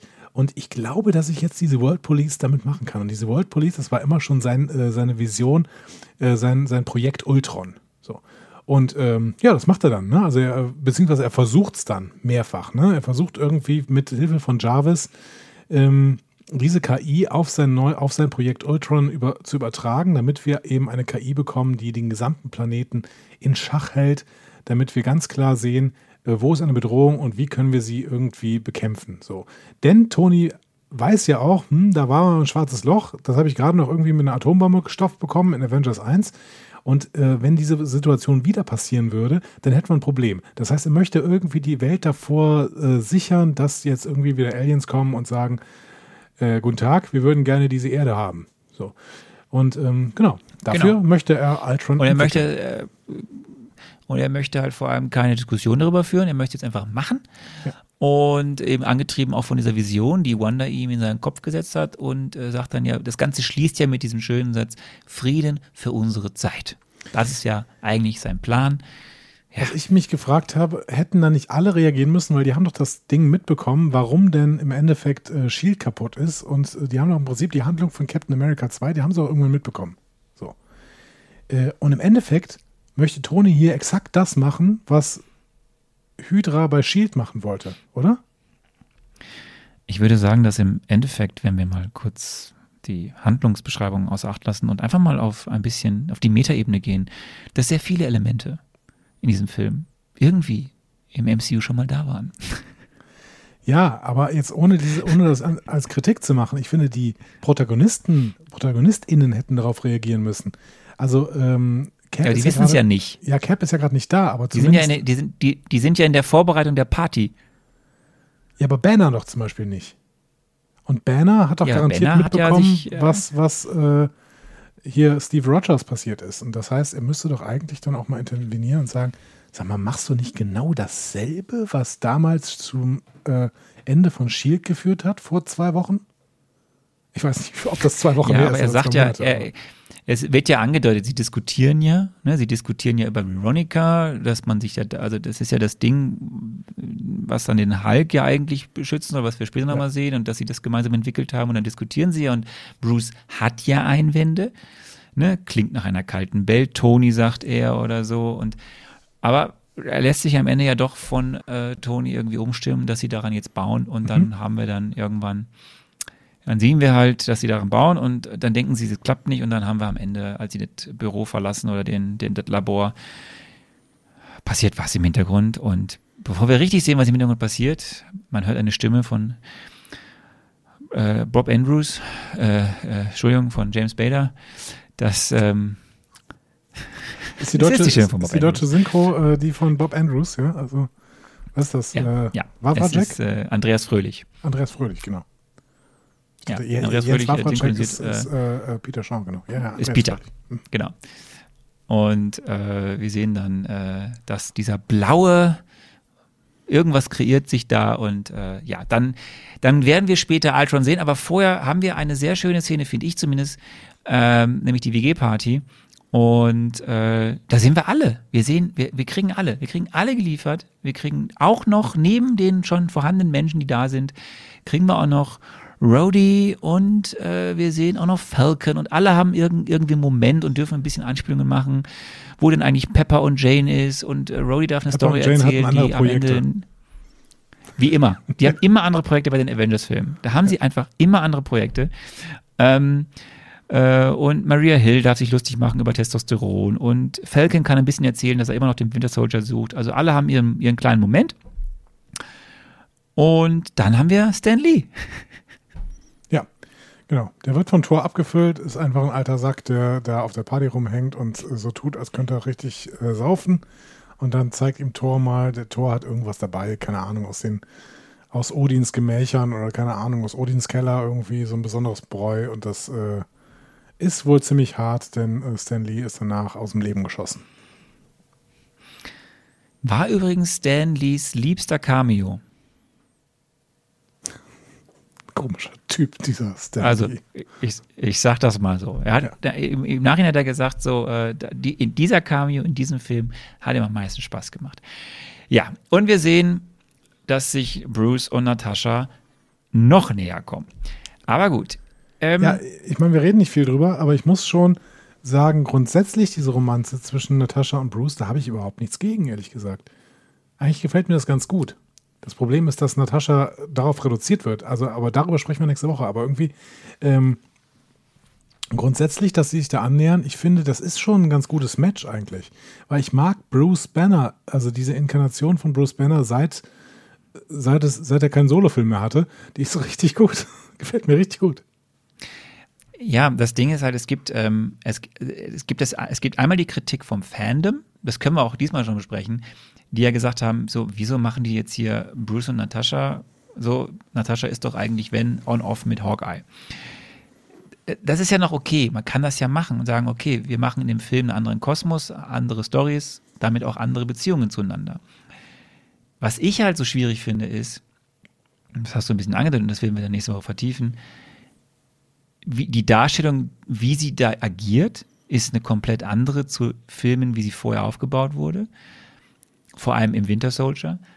Und sie kommt so aus dem Nichts. Wenn man doch eine, und das ist eher so ein Punkt zum, zum, zum Storywriting, man kann es doch machen, dass man eine zaghafte Beziehung aufbaut, aber dann kann man es doch intelligenter machen als in dieser, aus dieses, dieses Out of Nowhere, wie es in diesem Film passiert ist, dann kann man es doch ein bisschen, wenigstens ein bisschen nachvollziehbar mal machen. Und hier ist es halt nicht. Es geht ja schon Ja. los mit dieser allerersten Szene, wo sie irgendwie den Hulk irgendwie beruhigt, wo man sich sagt, was ist denn da passiert Vor vorher? Dingen gib ihr noch So. irgendwas anderes zu tun. Das ist halt das Wichtige irgendwie. Ne? Also gib ihr nicht nur Ja. das zu tun. Das ist halt schade irgendwie. Okay, aber dann äh, es gibt eine Eskalation dieser äh, WG-Party. Ja. Ich hatte da jetzt einen Wunsch, dass wir den Triple M einfügen. Ja, bitte, dann hauen wir noch den Triple M raus. Es wird irgendwann zur großen Schlacht zwischen Ultron und seinen verschiedensten Emanationen auf der einen Seite und den Avengers auf der anderen Seite kommen. Diese Schlacht wird der Schlacht um New York in nichts nachstehen und diese Schlacht besteht quasi ausschließlich aus Triple M's aus Marvelous Movie Moments. Habe ich gesagt, stehe ich auch noch zu, deswegen dazu später mehr, aber offensichtlich ist dein Triple M jetzt. Mein Triple M kommt jetzt, weil ich finde, dass diese Szene jetzt, nachdem ja der, die WG-Party sich auf, ich finde ganz lustig, auf Falcon musste gehen, Rhodey durfte bleiben. Ja. So, ne, jetzt sitzen die ja um den Tisch und irgendwie alle sind, alle der Kernleute sind da, bis auf Falcon. Für den hatten sie kein Geld mehr, der musste gehen. der Rest Ja gut, aber das ist ja im Endeffekt Aber- ist es ja bei Tony. Ne? Also Tony ist Gastgeber, weil er der reichste Typ ist. Ne? Weil der Stark, das ist ja im Prinzip sowas wie ein Stark Tower, dieser Avengers Tower. Ne? Und ähm, Ja, das deswegen, ist ja, es ist der Stark Tower. Er hat jetzt heißt es nur Avengers Tower. Genau, deswegen ist Tony der Gastgeber und Rhodey ist ein Kumpel von Tony. Ich kann es schon gut verstehen, dass dann irgendwie, wenn der Inner Circle noch zusammen ist, dass dann eher ein Kumpel von Tony dabei ist als ein Kumpel von Cap. Okay, so kann man es auch sehen. Aber ist ja auch egal, denn jetzt kommt diese wunderschöne Szene, in der die Leute versuchen, abwechselnd Thors Hammer zu heben. Ja. Und ähm, einfach, es macht einfach Spaß, sich diese Szene anzuschauen. Nicht nur, weil einfach die Avengers da mal sitzen und einfach feiern. Sie feiern irgendwie, sie haben, sie sind mal irgendwie ein bisschen auch ohne Probleme, ja, müssen nicht irgendwie über irgendwas nachdenken, müssen sie nicht kloppen, was weiß ich. Und äh, es gibt, es ist Spaß, es ist lustig, da stimmt irgendwie alles in dieser Szene und es macht einfach großen Spaß zu gucken, ähm, wie sie dort versuchen äh, und Thor relativ gelassen ist, bis auf den Moment, wo Cap dann es schafft, ein bisschen den Hammer zu bewegen. Oh, Hat er? Hat er? Hat er? Hast du es nicht gesehen? Nee, Das also ist ich hatte doch ganz richtig, kurz das, das Gefühl gehabt, aber ich habe da nicht, nichts groß gesehen. Nee. Nee, de facto, ich finde, das ist, äh, das ist in diesem Film auch so relativ früh schon wirklich dieser Movie-Moment, dieser Marvelous Movie-Moment, weil hier die Avengers, zumindest der Teil, der jetzt da sitzt, zusammen sind, irgendwie, das ist diese WG, dieses Gefühl, das ist eine Einheit, die haben Spaß zusammen, ähm, es ist ein bisschen unbeschwert, das ist toll. Es ist, halt- und es ist, es ist halt wichtig. Diese Szene ist halt auch darüber hinaus eben mit diesem Hammer äh, wichtig und eben auch gerade mit dieser Geschichte, dass es bei Cap ein bisschen wackelt.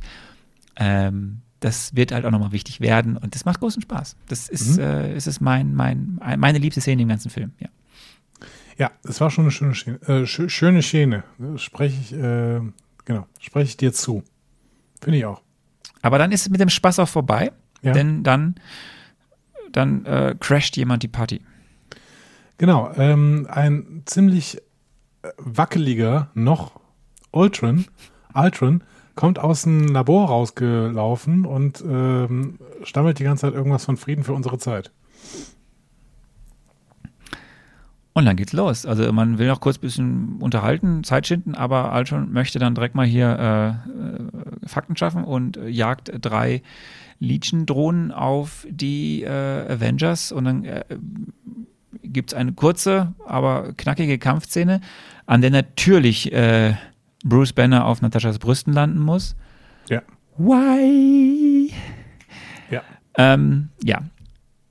Aber anderes Thema. Und ähm, ja, nach und nach werden die äh, Drohnen ausgeschaltet, aber bevor dann Thor, was auch eine ziemlich coole Szene ist, bevor dann Thor kurz einen Prozess macht und Altron in Stücke schlägt, also wo er das denkt, hat Altron eben den Satz, ihr wolltet die Welt beschützen, aber ihr wollt nicht, dass sie sich ändert.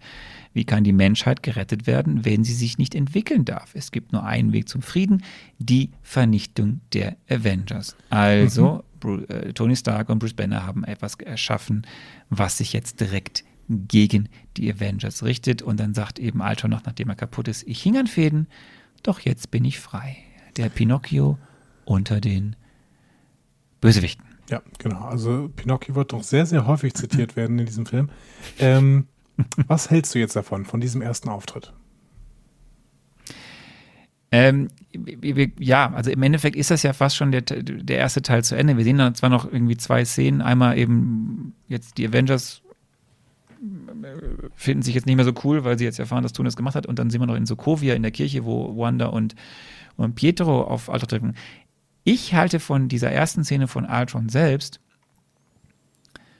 ich kann mich noch daran erinnern, als ich im Kino war, wow, das ist, das ist angsteinflößend. Mhm. Also das war, das war ja schon so, das grenzt ja schon an Horror. Ja. Visuell. Mhm. Visuell. Ja.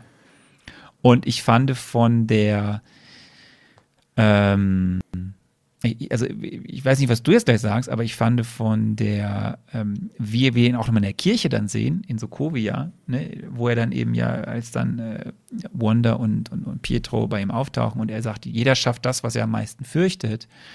Äh, Männer des Friedens erschaffen Kriegsmaschinen, Invasoren erschaffen Avengers und Menschen, also ich fand das, ich fand, ich fand in diesem Moment noch, in, diesem, in diesen ersten Auftritten von Altron, dass ein sehr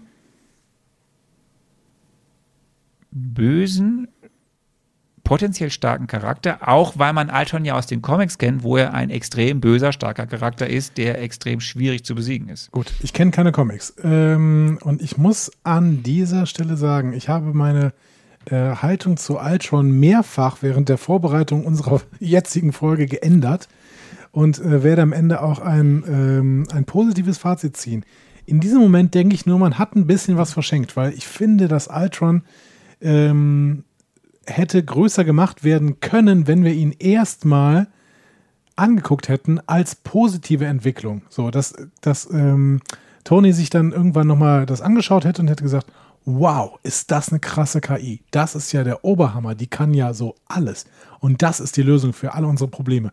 Und wenn quasi erstmal die Fallhöhe noch ein bisschen erhöht wird, also dass, dass uns quasi gesagt wird, wie krass mächtig ist dieses Ding und alle freuen sich darüber und dann erst dieser Cut kommt und klar wird, ja, das ist eine mächtige KI und diese mächtige KI entscheidet jetzt, dass ihr zu viel seid, Leute. Das hätte ich einen besseren Move gefunden. So finde ich, ähm, ist das ist Ultron von Anfang an böse. Ich werde gleich nochmal aber was dazu äh, sagen, warum ich meine Meinung im Endeffekt doch wieder über ihn verändert habe. Und ich finde, das ist, ähm, das ist schwächer, als wenn er erstmal gut gewesen wäre. Ja, aber ich finde dieser, dieser Überraschungsmoment, also du hast diese, also von der, vom Pacing, wir kommen, eigentlich können wir jetzt ja schon mal über den ersten Teil reden, weil der erste Teil ist jetzt zu Ende. Ne? Also die, die, zwar, zwar bevor eben da das in Sokovia in der Kirche passiert, wo, wo die Zwillinge auf, auf Ultron äh, stoßen und wir nochmal eine kurze Backstory zu den Zwillingen bekommen, warum die überhaupt diesen Hass haben. Ne? Wir erfahren ja, dass dann eben die an, der, an, an Tony Starks Bombe irgendwie mehrere Wochen lang gesessen haben und nicht wussten, ob sie überleben. Vorher sehen wir ja, wie eigentlich hier ein Streit aufbricht eben im Avengers-Team. Warum mussten Tony und Bruce jetzt genau das machen, was sie gemacht haben? So, und dann ist damit ja der erste Teil auch dann vorbei. Und ich finde aber diese, hier das Pacing und auch diese Fallhöhe, die du jetzt nur für die Figur Altron beschreibst, passiert hier schon, weil wir haben, wir haben eine sehr ausgelassene, freudige Avengers-Truppe. Wir haben auf einmal etwas, was das total bricht, eben mit dieser Figur, die da irgendwie auf eine sehr einschüchternde Art da auf einmal auftaucht, komische Dinge zitiert, Macht ausübt, auch man sieht halt und dann eben nicht stirbt, sondern man weiß halt, okay, diese KI ist jetzt überall im Netz. Das bringt später andere Probleme mit sich, aber sie ist jetzt erstmal irgendwie mächtig und da und nicht zerstörbar. Und dann hast du auch noch direkt danach dieses, dann den, den, das, dass sie auslöst, dass in dem Avengers-Team jetzt ein Bruch stattfindet. Und das, also ich finde, in dieser, in dieser, dem, was da jetzt aufeinander aufbaut und dieser, dieser Gemengelage, die sich da jetzt eigentlich, die da jetzt durch diesen ersten Teil in diesem Film gezeigt wird, hier dachte ich wirklich an diesem Punkt, was für ein geiler Film. Ja. Ja, nein, ich fand es auch wirklich gut. Ich glaube nur, man hätte es, man hätte Ultron noch ein bisschen besser machen können. Genau. Aber grundsätzlich, nein, ich stimme dir zu. Das, äh, es war ein guter Anfang dieses Films. Ich überlege mir halt immer, ähm, weil ich finde, das ist äh, eines der größten Probleme, die diese Marvel-Filme bislang haben. Ich überlege mir immer, wie kriegt man gute Antagonisten hin? Und ich glaube, einen guten Antagonisten baust du erstmal ins Positive, damit du ihn dann ins Negative formen kannst. Und dieser Moment hätte dann vielleicht sogar noch besser funktioniert, den Moment, den du eben beschrieben hast. Ne? Dieser Moment, äh, in dem er dann auftaucht. Deswegen ähm, glaube ich, das wäre noch eine Verbesserung gewesen. Nichtsdestotrotz, ja, dieser erste Teil hat gut funktioniert. Dann kommen wir dann mal zum zweiten Teil. Mhm. Äh, und da hast du eine Frage bekommen, nämlich zum zweiten und dritten Teil, wie es denn da weitergeht. Genau. Mit, wieder mit Tipps, ne? Wie steht es Ja, um mit, den mit so ein paar Tipps. Ne? Also wie steht es um den Teamzusammenhalt? Warum müssen die in ein Safe House? Welche unerwarteten Wendungen gibt es vor dem großen Finale? Was sollte ich da, was hätte ich da noch sagen sollen, außer zum Beispiel das hier? Um den Teamzusammenhalt bei den Avengers steht es schlecht. Denn Tony Stark hält natürlich lange an seiner Erfindung, hält sehr, sehr lange an seiner Nachkommenschaft fest und glaubt, dass er die Probleme dieser Nachkommenschaft, nämlich dass sich diese KI gegen die Menschheit richtet, in irgendeiner Weise in den Griff bekommen kann.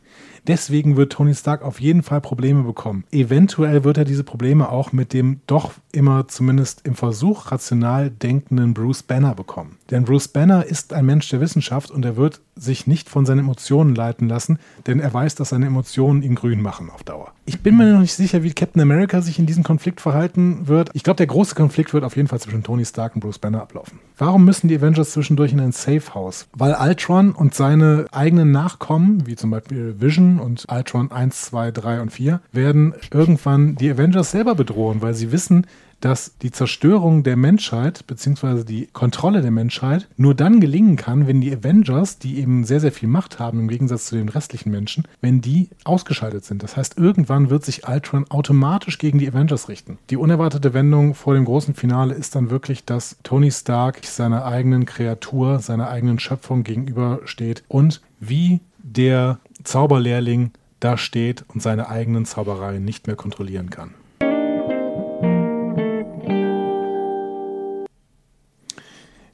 Also der letzte Punkt war richtig gut.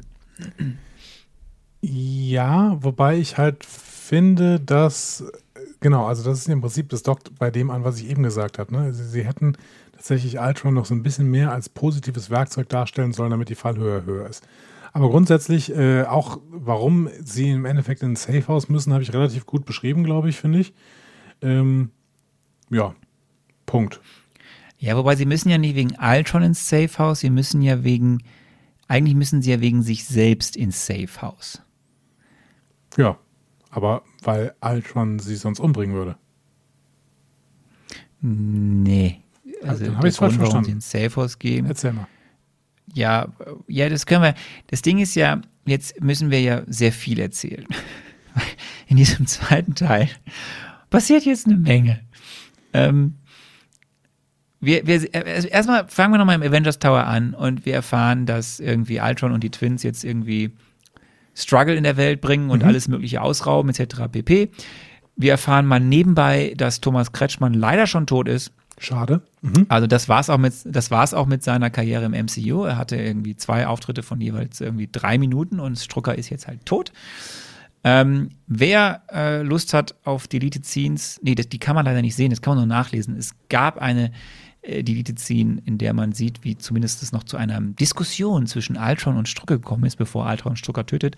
Aber auch dann wäre Struckers Auftritt in diesem Film recht überschaubar gewesen. Gibt es auch, diese ganze Videogeschichte. Ja, die gibt es leider nicht auf der Blu-ray, nein. Okay. Hm. Ähm, ja, wir erfahren dann, diskutiert äh, das Team CSI Avengers, was denn jetzt zu tun ist, und dann guckt man in alte Fälle und stellt her, dann kommt irgendwie auf einmal ein Name, ähm, nämlich ein Name, der heißt Ulysses Klaue, der jetzt mal Ulysses gedroppt wird Claw. hier. Mhm. Er ist ein Waffenhändler. Ja. Ulysses Claw. Und der Wunderbar ist irgendwo von der afrikanischen von Küste. Andy Serkis übrigens. Äh, hat mir sehr, sehr gut gefallen. Die ja. äh, äh, Personifikation. Äh, Andy Serkis, den wir ja vor allen Dingen im, aus Motion Capture Verfahren kennen, von äh, Gollum vor allen Dingen, da ist er bekannt geworden. Aber ich finde, er spielt hier Ulysses Claw sehr, sehr gut. Hat mir gut gefallen. Richtig. Er hat übrigens äh, neben, daneben noch äh, ganze Zeit James Spader und äh, Bruce Banner unterstützt, auch für Motion Capture Verfahren. Mhm. Um, um den Weil er hatte ja sonst nichts viel zu tun. Ja, er hatte, er hatte ja sonst auch nur einen kurzen Auftritt. Aber de facto erfahren wir hier, es gibt Ulysses Klaue, den wollen sie jetzt aufsuchen. Und wir erfahren, dass es um äh, Wakanda geht. Nämlich, das wird auch mal kurz gedroppt, dass es ja um Vibranium geht. Und es gibt irgendwie Vibranium, jetzt noch viel mehr und das hat Ulysses Klaue und deswegen müssen wir da jetzt hin und Vibranium gibt es halt in Wakanda. Oder kam aus Wakanda, das hat er irgendwie geklaut. Ja, aber das erfahren wie, wie wir alles jetzt Bruce in Banners aus? Was, ich meine, es war Bruce Banner, ne, der sich so verspricht und sagt irgendwie, ja, hier äh, Wakanada oder so, ne? Ja, genau. Er sagt erst Wakanada und dann sagt er Wakanda. Ja. Okay. Ja. Mhm. Und dann äh, gehen wir äh, an die afrikanische Küste, die eigentlich, das habe ich vergessen, jetzt mal äh, in Bangladesch gedreht wurde und ähm, gehen auf das auf den Schiffsfriedhof in einem in ein Schiff, in dem eben Ulysses Klaue erst es mit Altron und den Zwillingen zu tun bekommt. Mhm. dann einen Arm verliert, weil er einen Witz gemacht hat über Ultron. Ja. Und äh, dann ist auch noch mit äh, alle anderen kommen, die Avengers, und es dann zu einer großen Kampf gibt zwischen allen. So, kann man Ja. eigentlich so zusammenfassen, oder? Genau. Und Gibt dann passiert Moment, das, was ein. wir, wir Wanda und Pietro dann sehen, ne? Und sie versuchen irgendwie mit ihren Zauberkräften äh, irgendwie äh, in diesen Kampf einzugreifen. Und Pietro macht das auch relativ gut. Gefällt mir sehr, sehr gut eigentlich, dieser, dieser Quicksilver. Ähm, hat, ähm, ja, vielleicht hat er ja Franchise Minderheitenmeinung. ja, vielleicht ist es eine Minderheitenmeinung, aber eigentlich gefällt mir diese, diese Figur ganz gut. Äh, deswegen, vielleicht überlege ich mir auch nochmal diesen X-Men Days of Future Past zu sehen, wo diese Quicksilver da, glaube ich, noch ein bisschen besser ausgearbeitet worden ist. Ja, das, das ist das Ding. Das ist, gleich reden wir nochmal über Quicksilver. Ähm, das, das Quicksilver hat ja, ich finde schon, dass er auch in diesem Film seine schönen Momente hat, auch sein, dass seine, Zum Beispiel Seine diese hier, wo er Thors ja Hammer fangen wird. will. ja, das ist, das ist natürlich eine, da ist es eine sehr lustige und auch passende Szene. Aber Quicksilver wird ja in diesem Film sonst nicht ausgearbeitet. Der sagt ja nicht viel sonst. So. Der häufigste Satz, den Quicksilver in diesem Satz, in diesem Film sagt, ist, das hast du nicht kommen sehen. Ja. Aber er ist schon Und das sind, glaube ich, mächtig. das sind von 38 Sätzen, die er hat, da sind das irgendwie 12 oder 15. Er ist schon ziemlich mächtig. Ich habe vor allen Dingen immer gedacht, das wäre so ein The Flash-Man. Ne? Also The Flash ist ja äh, DCEU, aber bei The Flash ist ja einfach nur schnell.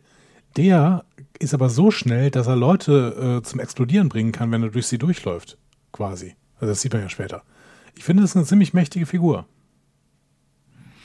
Ja. Aber wir müssen vor allem jetzt auf Wanda gucken, weil was ja während dieses ganzen Kampfes zwischen den Leuten von Ulysses Klaue, von äh, äh, Ultron und Wanda und Pietro und vor allem dann ja eben ähm, den Avengers passiert, ist ja, dass Wanda es schafft, nachdem sie ja im ersten Teil des Films äh, Tony schon eine Vision in den Kopf gesetzt hat, jetzt Visionen in, den in die Köpfe von Natascha, Cap und Thor zu setzen. Und wir sehen dann ja Dinge. Ja. Ähm, ich finde, wir müssen gar nicht so groß über diese Dinge reden. Die einzige wichtige ähm, Vision ist ja tatsächlich die von Thor, der irgendwie denkt, ah, irgendwas habe ich übersehen in dieser Vision.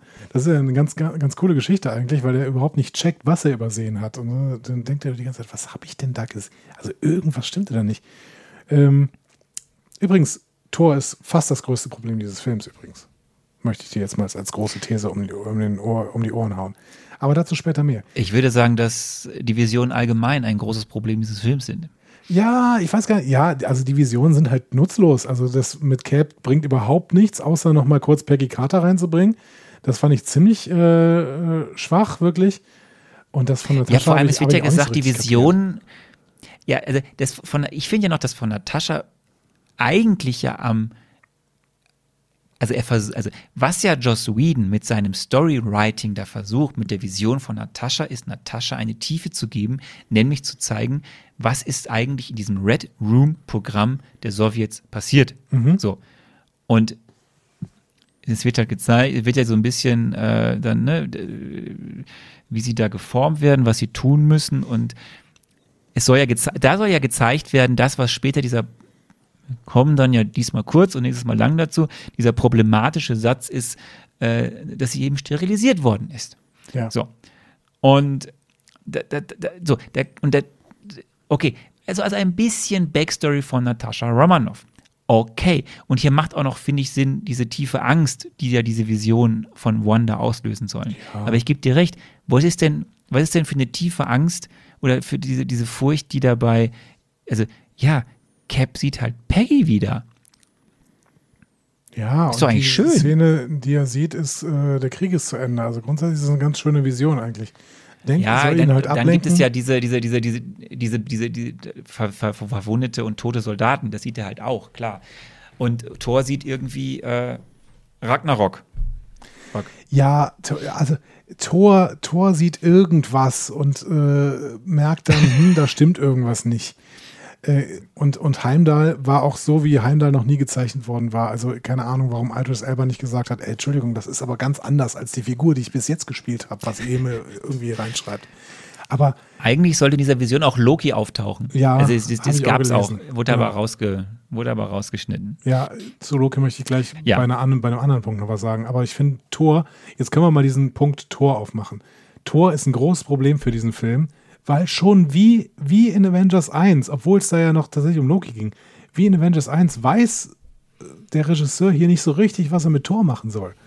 Thor ist halt immer dabei, aber er hat im Prinzip keine richtige Funktion. Und das ist, das ist total schade. Also ich finde, ähm, die, die haben noch keine richtige Möglichkeit gefunden, in diese Superheldentruppe Tor einzubauen. Und ich habe es am Anfang kommen sehen, ehrlich gesagt. Als ich Tor 1 gesehen habe, habe ich gedacht, ja, jetzt hier irgendwie eine Götterfigur. Also natürlich ist es kein Gott, sondern irgendein Dude aus einem fremden Planeten oder sowas. Aber hier so eine Götterfigur einzubauen in so eine Superheldentruppe, wo ist dessen, also der, der ist irgendwie, der ist immer irgendwie dabei, droppt ab und zu mal so einen Satz, aber so richtig eine Rolle spielt der nicht in, in diesem Film irgendwie.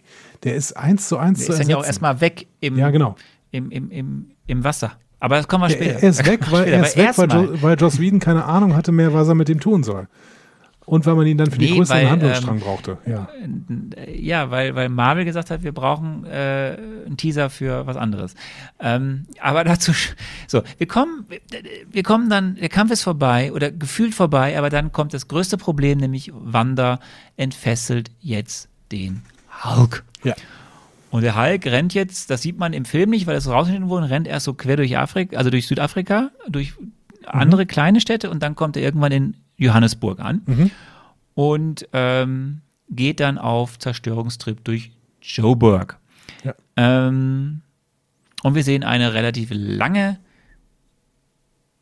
Szene, in dem versucht Tony Stark, Iron Man mit der Hilfe von Veronica, jetzt Ja. sehen wir Veronica im Einsatz, den Hulk aufzuhalten. Genau, Veronica, also dieses äh, Satelliten-Fangprogramm für Mammuts oder Hulks. Ich finde, wir hatten hier in Johannesburg tatsächlich die größte 9-11-Referenz, die das MCU bis jetzt hatte. Ich finde, es gab schon viele 9-11-Referenzen, ähm, aber die hier, wo Hulk in dieses Gebäude reinstürzt und das Gebäude bricht dann in sich zusammen und äh, wirbelt total viel Staub auf und die Leute laufen von diesem Staub weg und sowas. Da habe ich sehr, sehr an 9-11 gedacht und habe daran gedacht, wie ich als kleiner Andreas vorm Fernseher gesessen habe und mir angeguckt habe, wie das da in New York passiert ist. Ähm, fand ich schon sehr, sehr krass tatsächlich. Also äh, diese, diese Szene. So. Die Szene ist krass. Ähm, es ist aber erst durch diese Szene, finde ich, bekommt überhaupt diese ganze Action-Sequenz ihre Berechtigung. Ja. Weil hier, also natürlich schon vorher viel Zerstörung, aber durch diese krasse Zerstörung mit der, der, das, das Gebäude fällt in sich zusammen ähm, und du hast diese Referenz, die du eben gerade genannt hast, finde ich, kommt am ehesten rüber, warum diese Szene Sinn macht, nämlich um zu zeigen, das, was die Avengers machen, schafft Kollateralschäden, schafft Panik bei anderen Leuten. Dieses Thema wird jetzt eben jetzt, genau dieses Thema wird jetzt eben aufgetan. Genau, wobei man bei diesem Ähm. Gebäude ja sagen muss, dass Tony das vorher gescannt hat und geguckt hat, ob da irgendwer drin ist und da war keiner drin. Ne? Also das muss man ja schon zur Verteidigung Ja, sagen. Aber vorher, die, die drumherum stehen, haben trotzdem ein Trauma. genau, und laufen da panisch weg, genau. Und vorher hat, äh, ist auch schon ziemlich viel passiert. Genau. Und das ist ja auch der Grund, warum sie jetzt ins Safe House sollen, weil sie sind alle traumatisiert und die Leute finden sie gerade alle doof. Ja, okay, gut. Aber im Endeffekt, ja, ja, auch, auch zumindest, ne? Ja, okay. Hm? So, Fakt ist, jetzt kommen wir zum Abschnitt Hawkeyes Familie und Farm, also das Safe House. Und jetzt haben wir ja drei Stränge und wir sollten diese drei Stränge kurz separat voneinander besprechen. Wir haben einmal den Strang Thor und Eric, Ja. dann haben wir das Farmhaus und dann haben wir hinten raus nochmal Ultron in Seoul. Fangen wir mal mit Thor und Eric an, was jetzt passiert. Da du das, da das immer so schön beschreibst gerade, was passiert denn so in den nächsten Minuten mit Thor und Eric? Weil Thor kommt ja an, sie sind alle verdattert. Hawkeye hat anscheinend eine Familie, hat eine Frau, hat Kinder, hat ein tolles Farmhaus irgendwo in, im Nirgendwo. Und Thor sagt aber, ich möchte hier nicht bleiben, ich muss weg. Ja, was passiert? Er trifft Eric und ähm, dann geht er in eine Höhle und äh, Joss Whedon wollte hier diese Szene nicht besonders ausbauen, im Gegensatz zu Kevin Feige. Deswegen macht diese Szene am Ende null Sinn mehr. Äh, sie sind, sitzen da kurz in dieser Höhle, er sieht die vier Infinity-Steine und dann gehen sie wieder raus. Punkt. Also, Diese Szene macht überhaupt keinen Sinn. Die macht, es, ist, es ist so absurd. Auch, auch das Geile, das Geile ist ja, ähm, dass das, das äh, Stellan Skarsgård, also, also, also Eric, hat ja diese, die, irgendein ein, eine Truhe mit sich dabei. So, ne, die gehen da in diese Höhle und dann hat diese Truhe und die Truhe kommt aber nie mehr vor. Du weißt überhaupt nicht, was es ist. Und es, das kannst du sehen, das kannst du auch bei Disney Plus sehen. Die Szene eigentlich ist viel länger. Ähm, also das wird, es wurde viel weiter ausgebaut. Und ähm, in der Langversion, und ich glaube ich nicht mal, dass das die längste ist, die man bei Disney Plus sehen kann, sieht man halt, wie mit diesen Gewerkschaften, die in dieser Truhe sind, die Eric hat, diese Nornen, das ist ja dann, das ist ja das, worum es da irgendwie geht, irgendwie gerufen werden und dann steht der Tor da im Wasser und durch den Tor, also durch Chris Hemsworth, sprichten, sprechen diese Geister. Es Okay. ist sehr so. der- Und er hat dann die Chance bekommen, doch mal anders zu spielen und so, ne? Und ähm, Problem ist am Ende, dass durch bei Testpublikum, dass die, dieses viel längere, was da alles passiert in dieser Höhle, durchgefallen ist. Und deswegen haben sie es dann auf das zusammengeschnitten, was man jetzt da sieht und was am Ende halt völlig absurd zusammenhangslos ist. Und man sieht am Ende irgendwie, er hat diese Vision mit den Infinity-Steinen. Und ja, aber das ist äh, Thor Eric. Ja, das ist das, was am Ende geblieben ist von dem Streit, was diese Sequenzen angeht, von der Cave-Szene. Ja. Ja, Punkt. Also, ich will, ich will jetzt auch nicht über den Film meckern an dieser Stelle, aber das, das ist einfach eine, eine kaputtgeschnittene Szene, Punkt. So. Und dann ähm, äh, gu gucken wir im Safe House, das hat mir ganz gut gefallen eigentlich, was im Safe House selber passiert. Wir erleben nämlich tatsächlich Hawkeye mal. Hawkeye nimmt, Hawkeye hat ja im Prinzip die Rolle von uns. Ne? Irgend so ein Typ, der eigentlich die ganze Zeit unter einem Imposter-Syndrom leiden müsste, weil er überhaupt nicht weiß, wie er in diese Truppe reingefallen ist. So, als, keine Ahnung, ich bin doch, ich bin doch nur der Typ, der Pfeile verschießt. Und ähm, das findet seine Frau halt auch irgendwie. Was, was hast du mit diesem Typen mir zu schaffen? So, keine Ahnung. Bringst mir irgendwelche Dudes nach Hause, die alle Superkräfte haben und du bist halt, du bist halt ein Typ, der Pfeile verschießt. Ja, aber er muss irgendwie die Welt retten. So, und ähm, ja, ich finde es ich find's ganz nett. Also ich finde dieser Blick in Normalität eines vermeintlichen Superhelden, die finde ich wirklich schön. Ich weiß nur nicht, und das frage ich dich jetzt, du musst mir diese Frage nicht beantworten, aber was will denn bitte Marvel mit einer Hawkeye-Serie schaffen?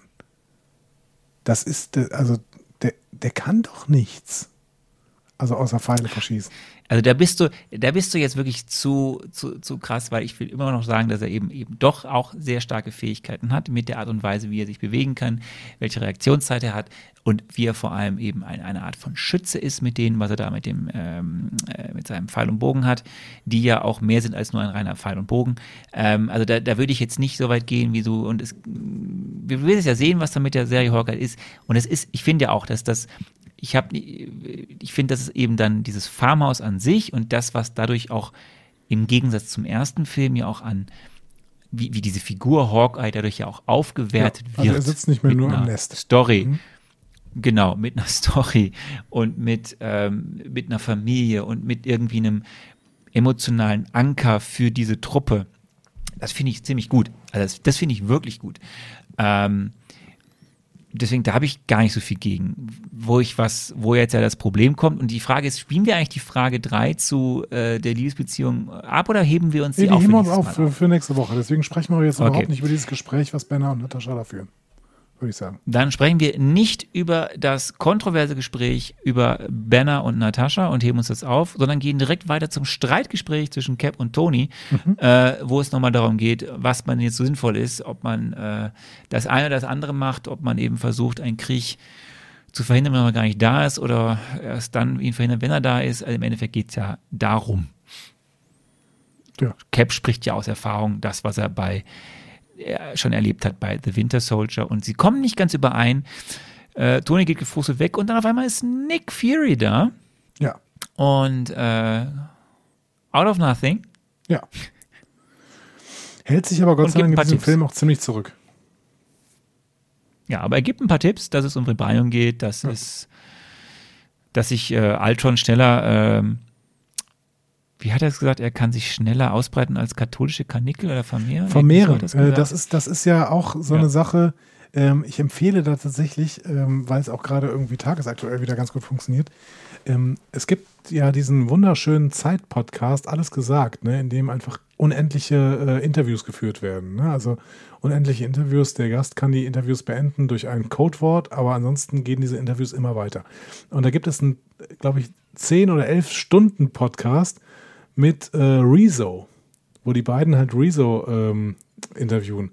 Und Rezo stellt dieses Problem nochmal dar, was äh, im Prinzip die Science Fiction haben sollte, weil es so real ist, nämlich dieses KI-Problem. In dem Moment, wo wir eine KI entwickeln, die so schlau ist wie ein Informatikprofessor zum Beispiel oder eine Informatikprofessorin, ähm, in dem Moment haben wir sofort eine unfassbare Multiplikation, ne? weil natürlich eine solche KI sich sofort selbst reproduzieren könnte und die wiederum kann sich dann, also das potenziert sich ja. Ne? Das heißt, wir haben sofort die Möglichkeit, dass wir unendliche, ähm, also vielleicht durch, nur durch Ressourcen begrenzte ähm, Anzahl von Super-KIs haben, die dann natürlich auch nochmal sich gegenseitig irgendwie äh, evolutionieren können. Also die können sich irgendwie weiterentwickeln. Das heißt, ähm, dementsprechend passt das ganz gut, was Nick hier sagt. Wir haben hier eine super schlaue KI und dementsprechend kann die sich natürlich schneller als ein katholisches Kanickel vermehren. Ja. Aber hier in, in, dieser Szene fällt vor allem auch ein sehr, sehr wichtiger Satz, der ein bisschen am Ende die Art und Weise, wie Altron versucht, die Erde zu zerstören, wenigstens ein bisschen Sinn gibt. Nämlich er sagt, er sucht die Abschutzcodes, er meint natürlich die Atomraketen, Mhm, ja. und er kriegt sie nicht, weil irgendwas anderes andauernd diese Codes verändert. Wenn man diesen Satz nicht mitbekommt, finde ich, kann man sich durchaus fragen, warum Altron eben nicht auf diese Idee kommt. Aber ähm, er versucht sie anscheinend, kriegt es aber nicht hin, weil es gibt eine andere Macht. Ja, das würde ich jetzt anders sehen, weil, weil sie ja tatsächlich das als äh, Handlungsstrang auch haben, ne? dass dann äh, Tony zum Nexus geht. Ja, äh, aber äh, ich, die, die sind so schnell abgehakt und gehen, finde ich, so unter bei dem anderen Zeug, was alles noch passiert jetzt gleich. Das muss man schon mitkriegen, weil, Okay. by the way, wenn dann Tony später im Nexus ist, was ist denn das für eine irrelevante Szene? Was macht denn der da? Nix. Ich, ich fand die Szene ganz schön, weil ja im Hintergrund, ich weiß nicht, ob du das gesehen hast, die Leute, die im Nexus Ja, arbeiten, Selfies mit Tony Stark machen. Ähm, und er währenddessen Ja, merkt, was stört denn hier eigentlich ständig ähm, Ultron dabei, im Internet die, ähm, die Atomcodes zu finden. Und dabei findet er, der liebe Tony, etwas, was er schon lange kennt und vielleicht auch selbst entwickelt hat. Ja, aber irgendwie, äh, okay.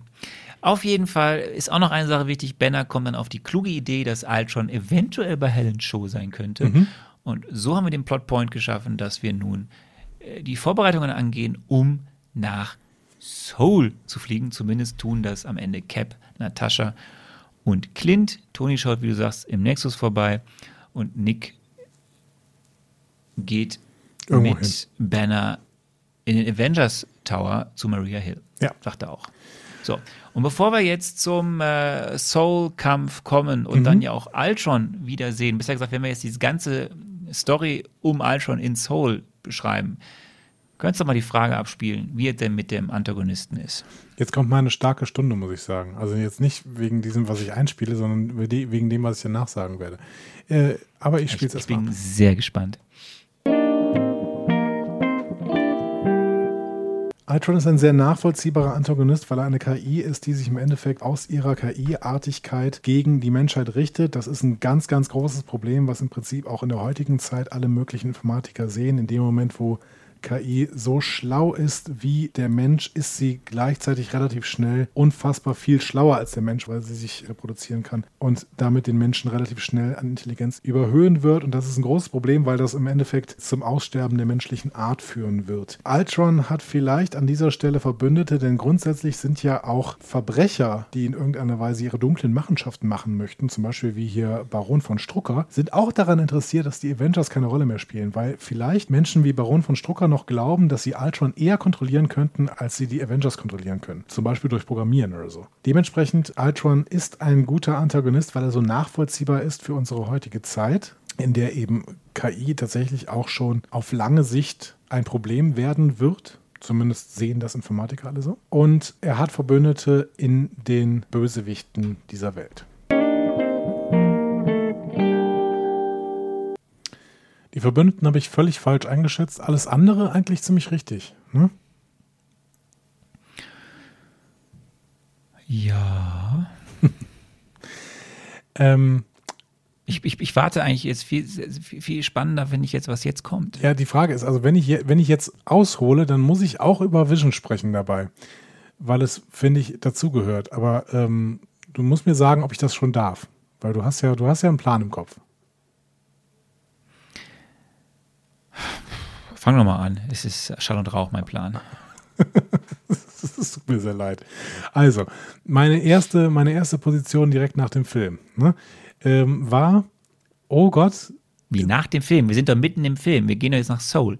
ja, aber wegen des Antagonisten. Wir sprechen über den Antagonisten, oder?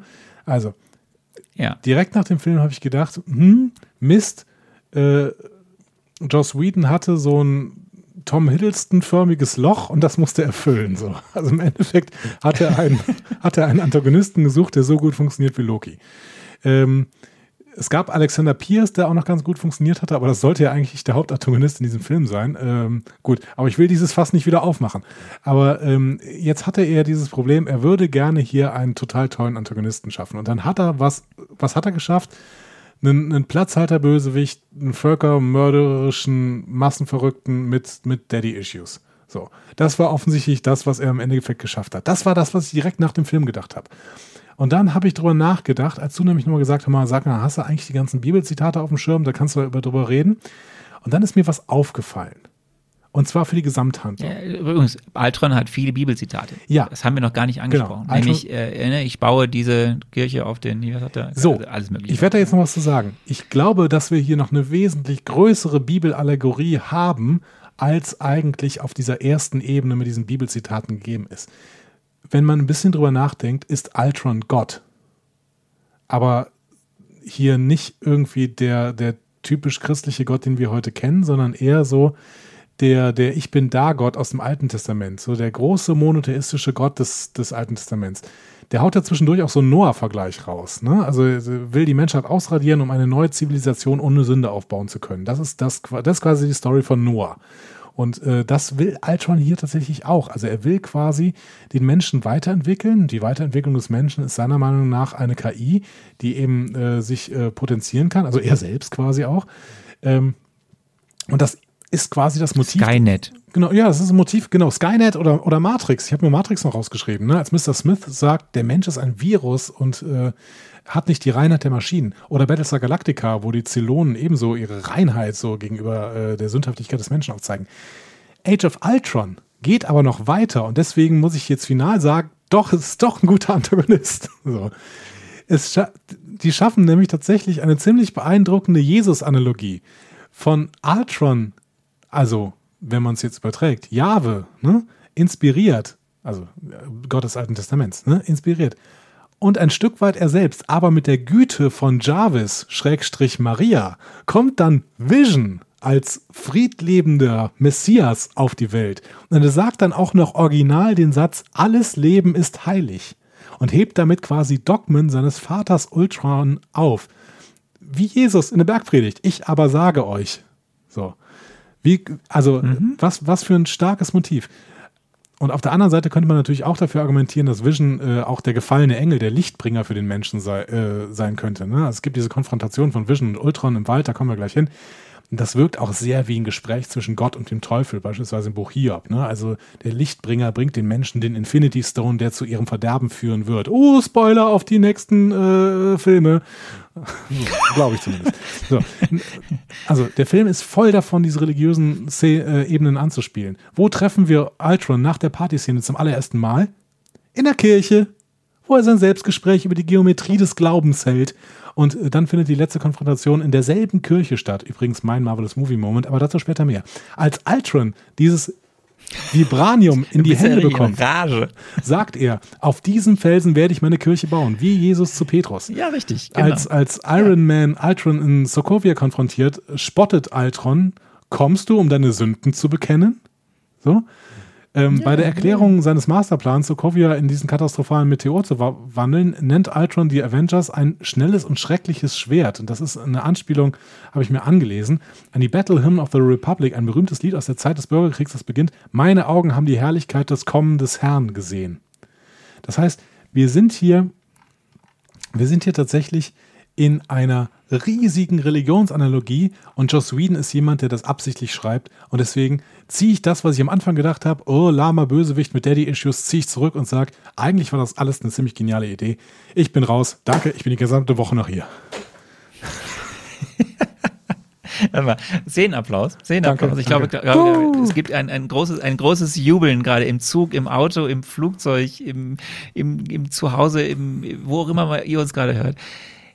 Ich, ich, ich, ich finde das total spannend und äh, ich bin sehr froh, dass ich diese Zitate geschickt habe. Aber die, und das mit dem, mit dem Gott kann ich total nachvollziehen, weil so ein bisschen habe ich es auch geglaubt.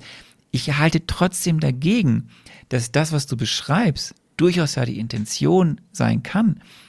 Und diese Figur so allmächtig, übermächtig macht, sie ist nur am Ende. Und das ist nicht James Spader schuld.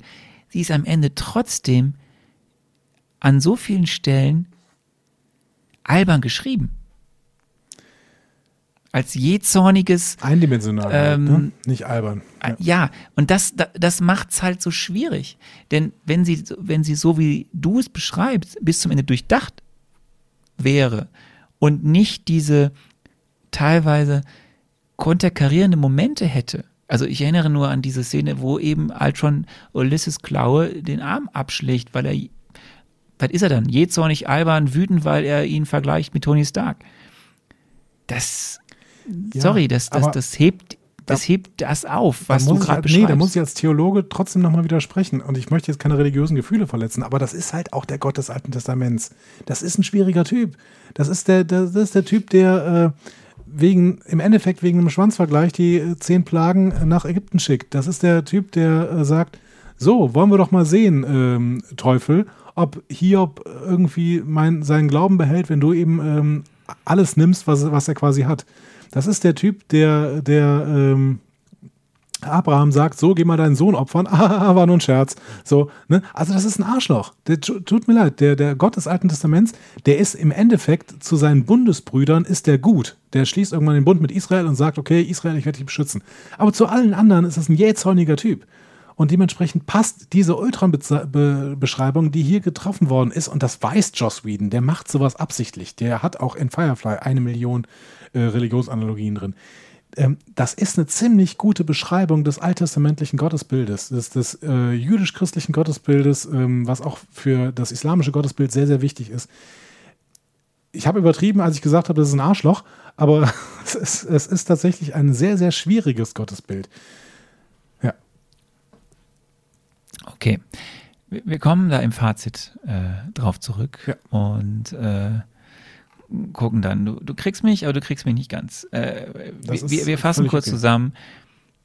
Ähm, sie, äh, Ultron äh, assimiliert quasi Helen Cho Mhm. äh, in, in, in Soul. Wir sehen eine ziemlich ähnliche Szene wie aus dem ersten Avengers-Film, nämlich dass das Zepter eingesetzt wird, Genau. Da ist also Loki eigentlich die komplett gleiche Szene wie, Ja. wie aus dem ersten Film. Und wir sehen eben, was der Plan ist. Es wird ein Körper geschaffen, der eben die nächste Generation sein soll, nämlich ein KI-Körper in einer menschlichen Gestalt im Endeffekt, weil Mhm. mit echtem Gewebe, echter Haut.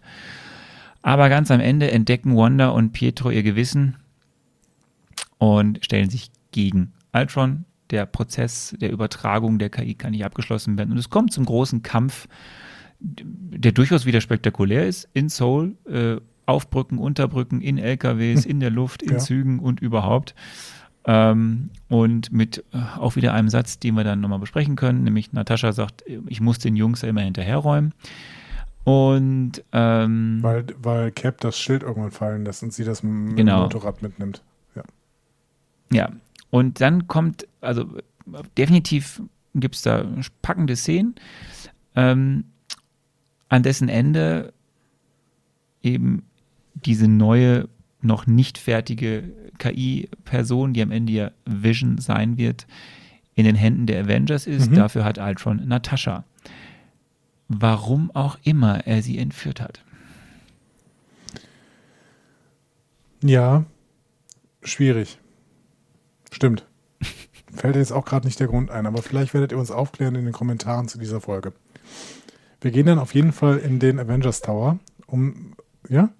Oder wolltest du noch was darüber Ja, sagen? wir sind jetzt äh, bei, bei, wir sind bei der letzten großen Meinungsverschiedenheit und dann äh, zwischen den Avengers und dann sind wir vor allem bei der Geburt einer neuen Figur. Ja, genau. Also Tony und, und Bruce ähm, überlegen jetzt, also Bruce hat noch so ein bisschen äh, Skrupel, aber Tony überzeugt ihn dann mit dem Satz, hey, we are mad scientists. Das müssen wir schon tun. Ähm, und im Endeffekt ähm, wollen sie dann Jarvis auf diesen leblosen Körper übertragen. Vielleicht auch nicht die schlechteste Idee tatsächlich, aber man weiß auch nicht so richtig, was passiert. Also auch das ist wieder so ein Hybris-Gedanke. Ne? Ähm, und dann kommen aber Cap, Pietro und Wanda und äh, Pietro und Wanda hatten sich gerade dagegen entschieden, irgendwie diese Plan zu unterstützen. Und Cap ist dann sofort auf ihrer Seite und versucht das irgendwie zu ähm, unterbinden. Und ähm, ja, dann kommt es zum Kampf zwischen den Avengers. Das fand ich äh, auch ganz schön tatsächlich. Also vor allen Dingen, weil Cap immer so schön sein, sein Schild als Frisbee einsetzt. Gefällt mir immer gut. Ja, an dessen Ende schafft es aber Thor. Der finisht dann alles, weil er nämlich dann Vision zum Leben erweckt. Der kurz ein bisschen verwirrt ist und dann einfach sagt, ich bin der ich bin. Und äh, Ja. Übrigens, Umhang Der, der, der, der, klassische Gottesname, ne? Also ich bin der, ich bin, ich bin der, ich bin da. Äh, Das ist das, was in, in der Bibel niemals ausgeschrieben steht. Da steht immer YHWH. Äh, Ist tatsächlich kein richtiges Wort. Äh, Die, die ähm, Menschen haben dann irgendwann Vokale dazwischen gesetzt und haben daraus zum Beispiel Jahwe oder Jehova gemacht. Ähm, Aber im Endeffekt kann man das nicht ri- richtig übersetzen. Wenn man es versucht zu übersetzen, dann ist das der Eigenname Gottes und der Eigenname Gottes ist Ich bin der ich bin oder ich bin, ich bin, ich bin der ich bin da. Hast du denn jetzt verstanden, wer Vision eigentlich ist? Ähm, Vision ist Vision ist ein Stück weit Ultron und ein Stück weit Jarvis. Also die große Intelligenz von äh, Ultron gemischt mit der Güte von Jarvis. Würde ich sagen. Ja, und ein bisschen Tonys, Tony Stark und ein bisschen. Ja, es ist ja Tony Stark, weil es Jarvis ist, ne? Würde ich sagen. Ja. Ja, es, man muss nochmal genau, ich habe das, ich hab das vergessen auszuschreiben. Es gibt irgendwo dann so Erklärungen, was jetzt eigentlich alles ist. Es wird auch, glaube ich, gesagt in dem Film von, von Tony. Aber er ist ja irgendwie ein Konglomerat aus verschiedensten Dingen, die da am Ende zu, zu, zu Vision werden. Er ist vor allen Dingen in diesem Film für mich der beeindruckendste. und der Gedankenstein. Er ist ja vor allem der Gedankenstein auch. Genau, weil der Infinity der Stone an seinem seinem Kopf. Ähm, er ist vor allen Dingen für mich in diesem Film der beeindruckendste Schauspieler. Also ich bin ja sowieso Fan tatsächlich, aber ähm, wie er hier durch diese ganze Maskerade es schafft, ähm, ähm, ähm, ähm, Dings zu spielen, äh, Vision zu spielen. Mir fällt jetzt gerade der Name nicht ein, deswegen schiffe ich die ganze Zeit drum herum. Ähm, Paul Bettany. Paul Bettany, genau, Paul Bettany. Ich bin großer Paul Bettany-Fan eigentlich, deswegen ist es schade, dass mir der Name nicht eingefallen ist.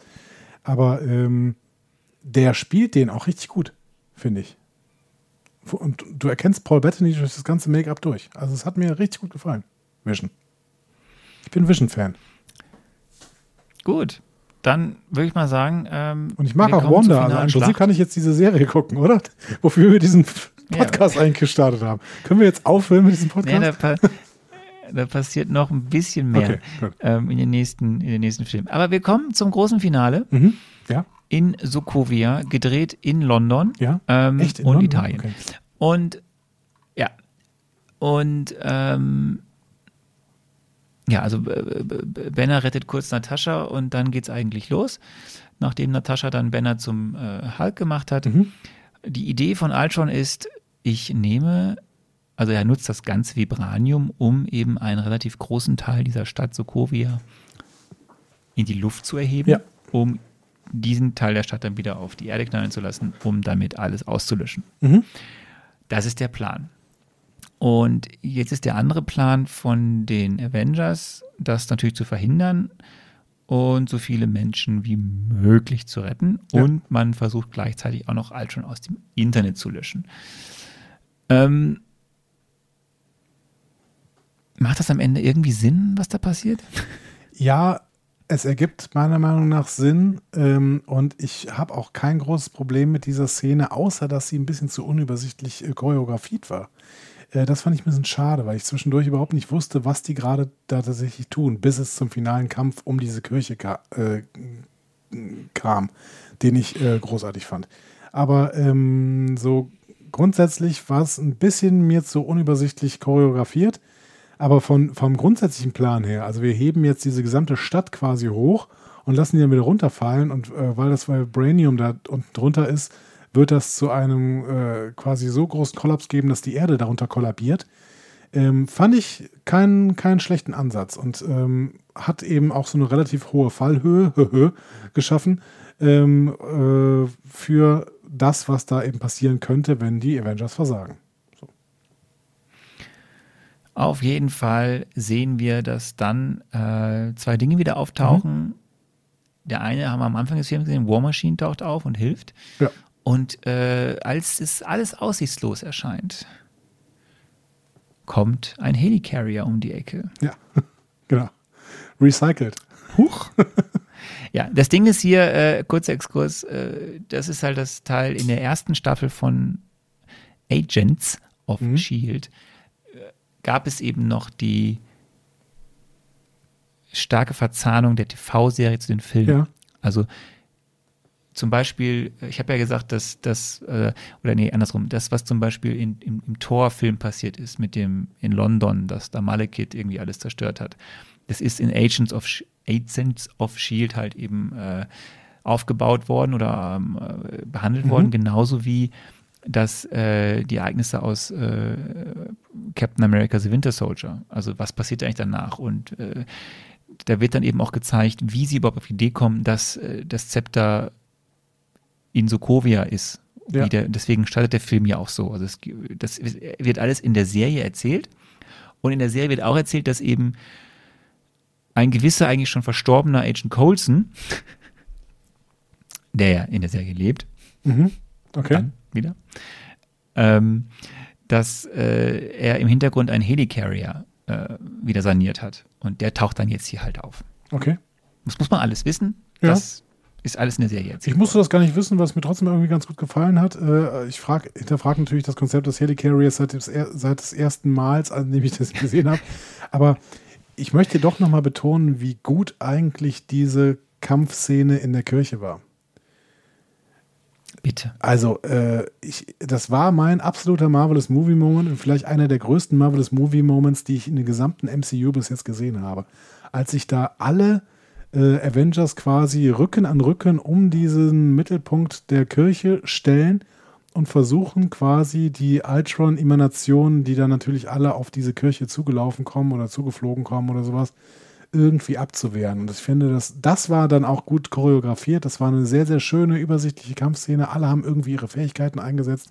Ich habe auch noch mal ähm, Wanda hier schätzen gelernt, die tatsächlich äh, nicht nur irgendwelche komischen Traumsequenzen produzieren kann, sondern sie kann auch irgendwie ähm, äh, Ultrons zum Explodieren bringen oder so. Ähm, ja, und ich war dabei. Ich, das hat mir richtig Spaß gemacht. Die, dieser Kampf an der Szene, der, an der Kirche da, der hat mir richtig Spaß gemacht. Ja.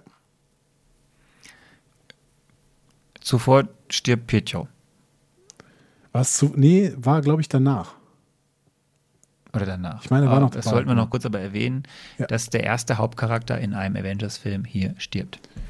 Hat ja, das was mit dir gemacht? Hauptcharakter ist ein großes Wort. Nee, hat überhaupt nichts mit mir gemacht an der Stelle, weil Pietro tatsächlich kein Hauptcharakter für mich war. Ähm, ich mochte den am Ende und ähm, hat ja auch einen schönen Märtyrertod, weil er ja Hawkeye und diesen kleinen Jungen, äh, dessen Mutter ihn einfach, mhm. also die Mutter hat ja den kleinen Jungen zurückgelassen und dann fällt ihr, als sie auf dem Rettungsschiff ist, ein, oh, mein kleiner Junge ist da hinten noch. Hm. Und dann läuft Hawkeye halt nochmal los und ähm, genau, da muss dann irgendwie ähm, äh, Quicksilver ihn retten. Ähm, ja, nee, hat überhaupt nichts mit mir gemacht, war mir völlig egal. Aber äh, im Nachhinein finde ich es ein bisschen schade, weil die Figur, da hätte, glaube ich, ein bisschen mehr drin gesteckt. Aber wie kann das denn sein überhaupt, dass, ein, dass eine Figur.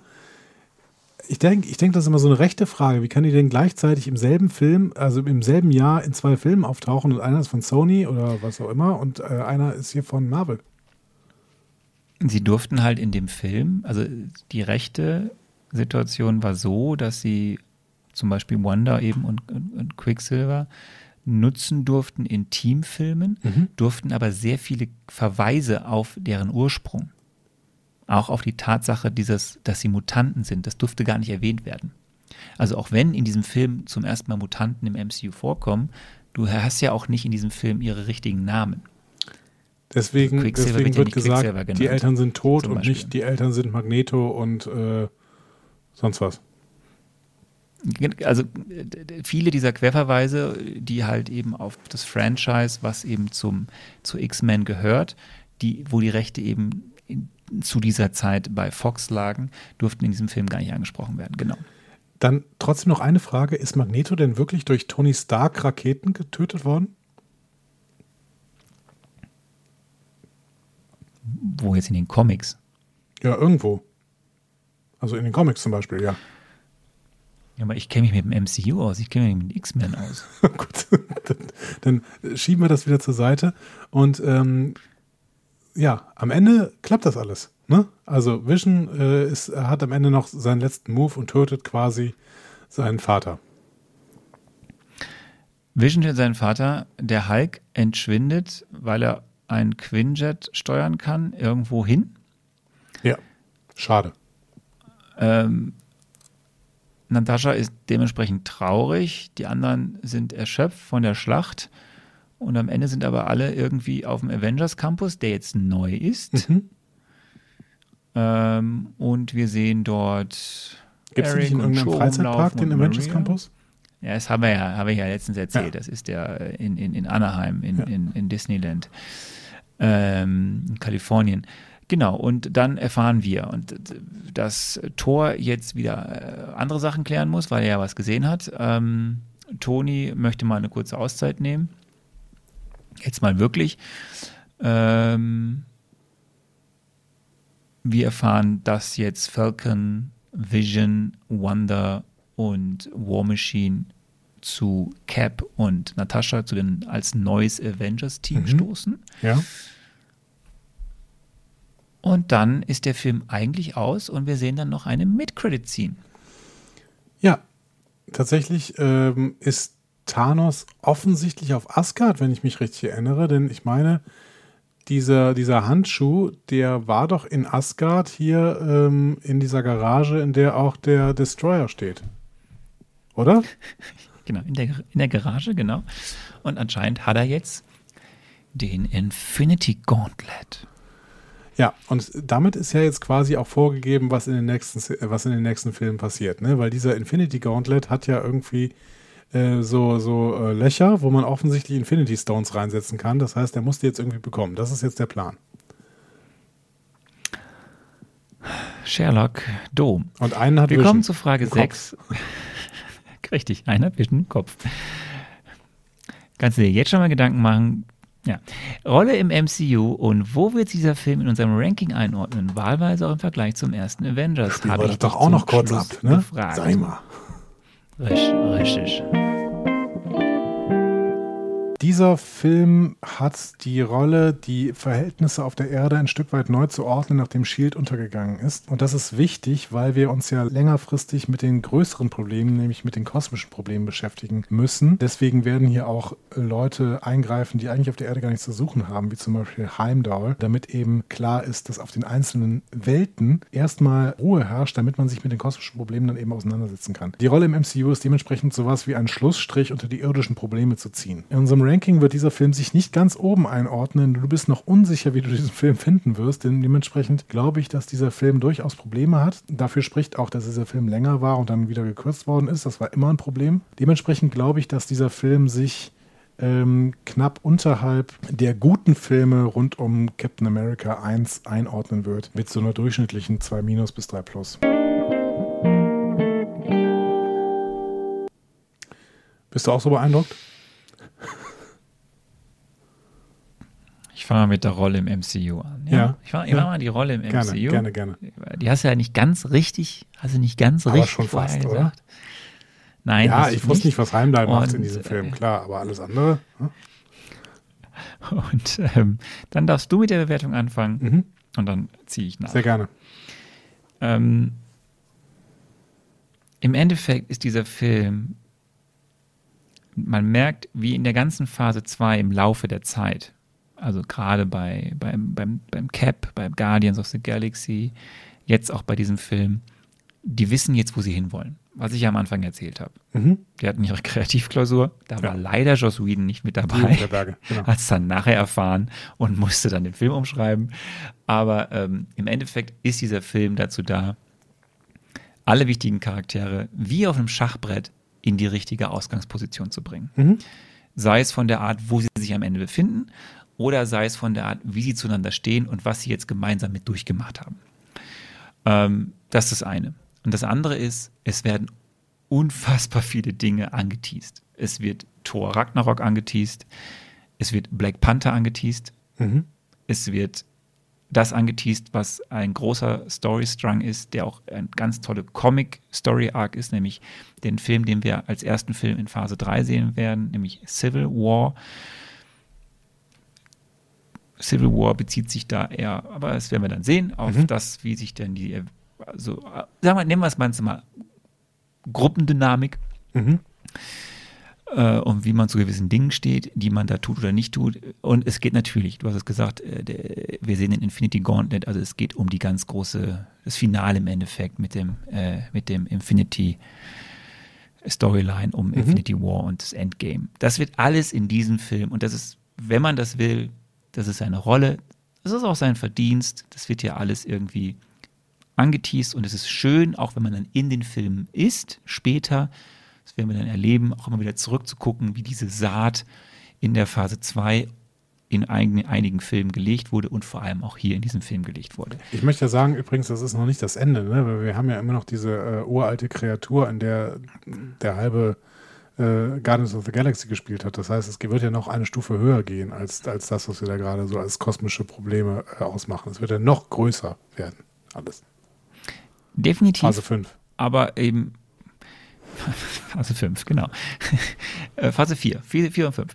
Ähm, Eternals. Und ähm, ja, aber äh, so, und es, selbst sogar, es gibt sogar so eine kleine Anspielung auf Ant-Man and the Wasp in diesem Film, da, da wo äh, diese Chips liegen, wo dann Tony den auf einmal, wer hat ja keinen Jarvis mehr, also muss er jetzt Friday nutzen.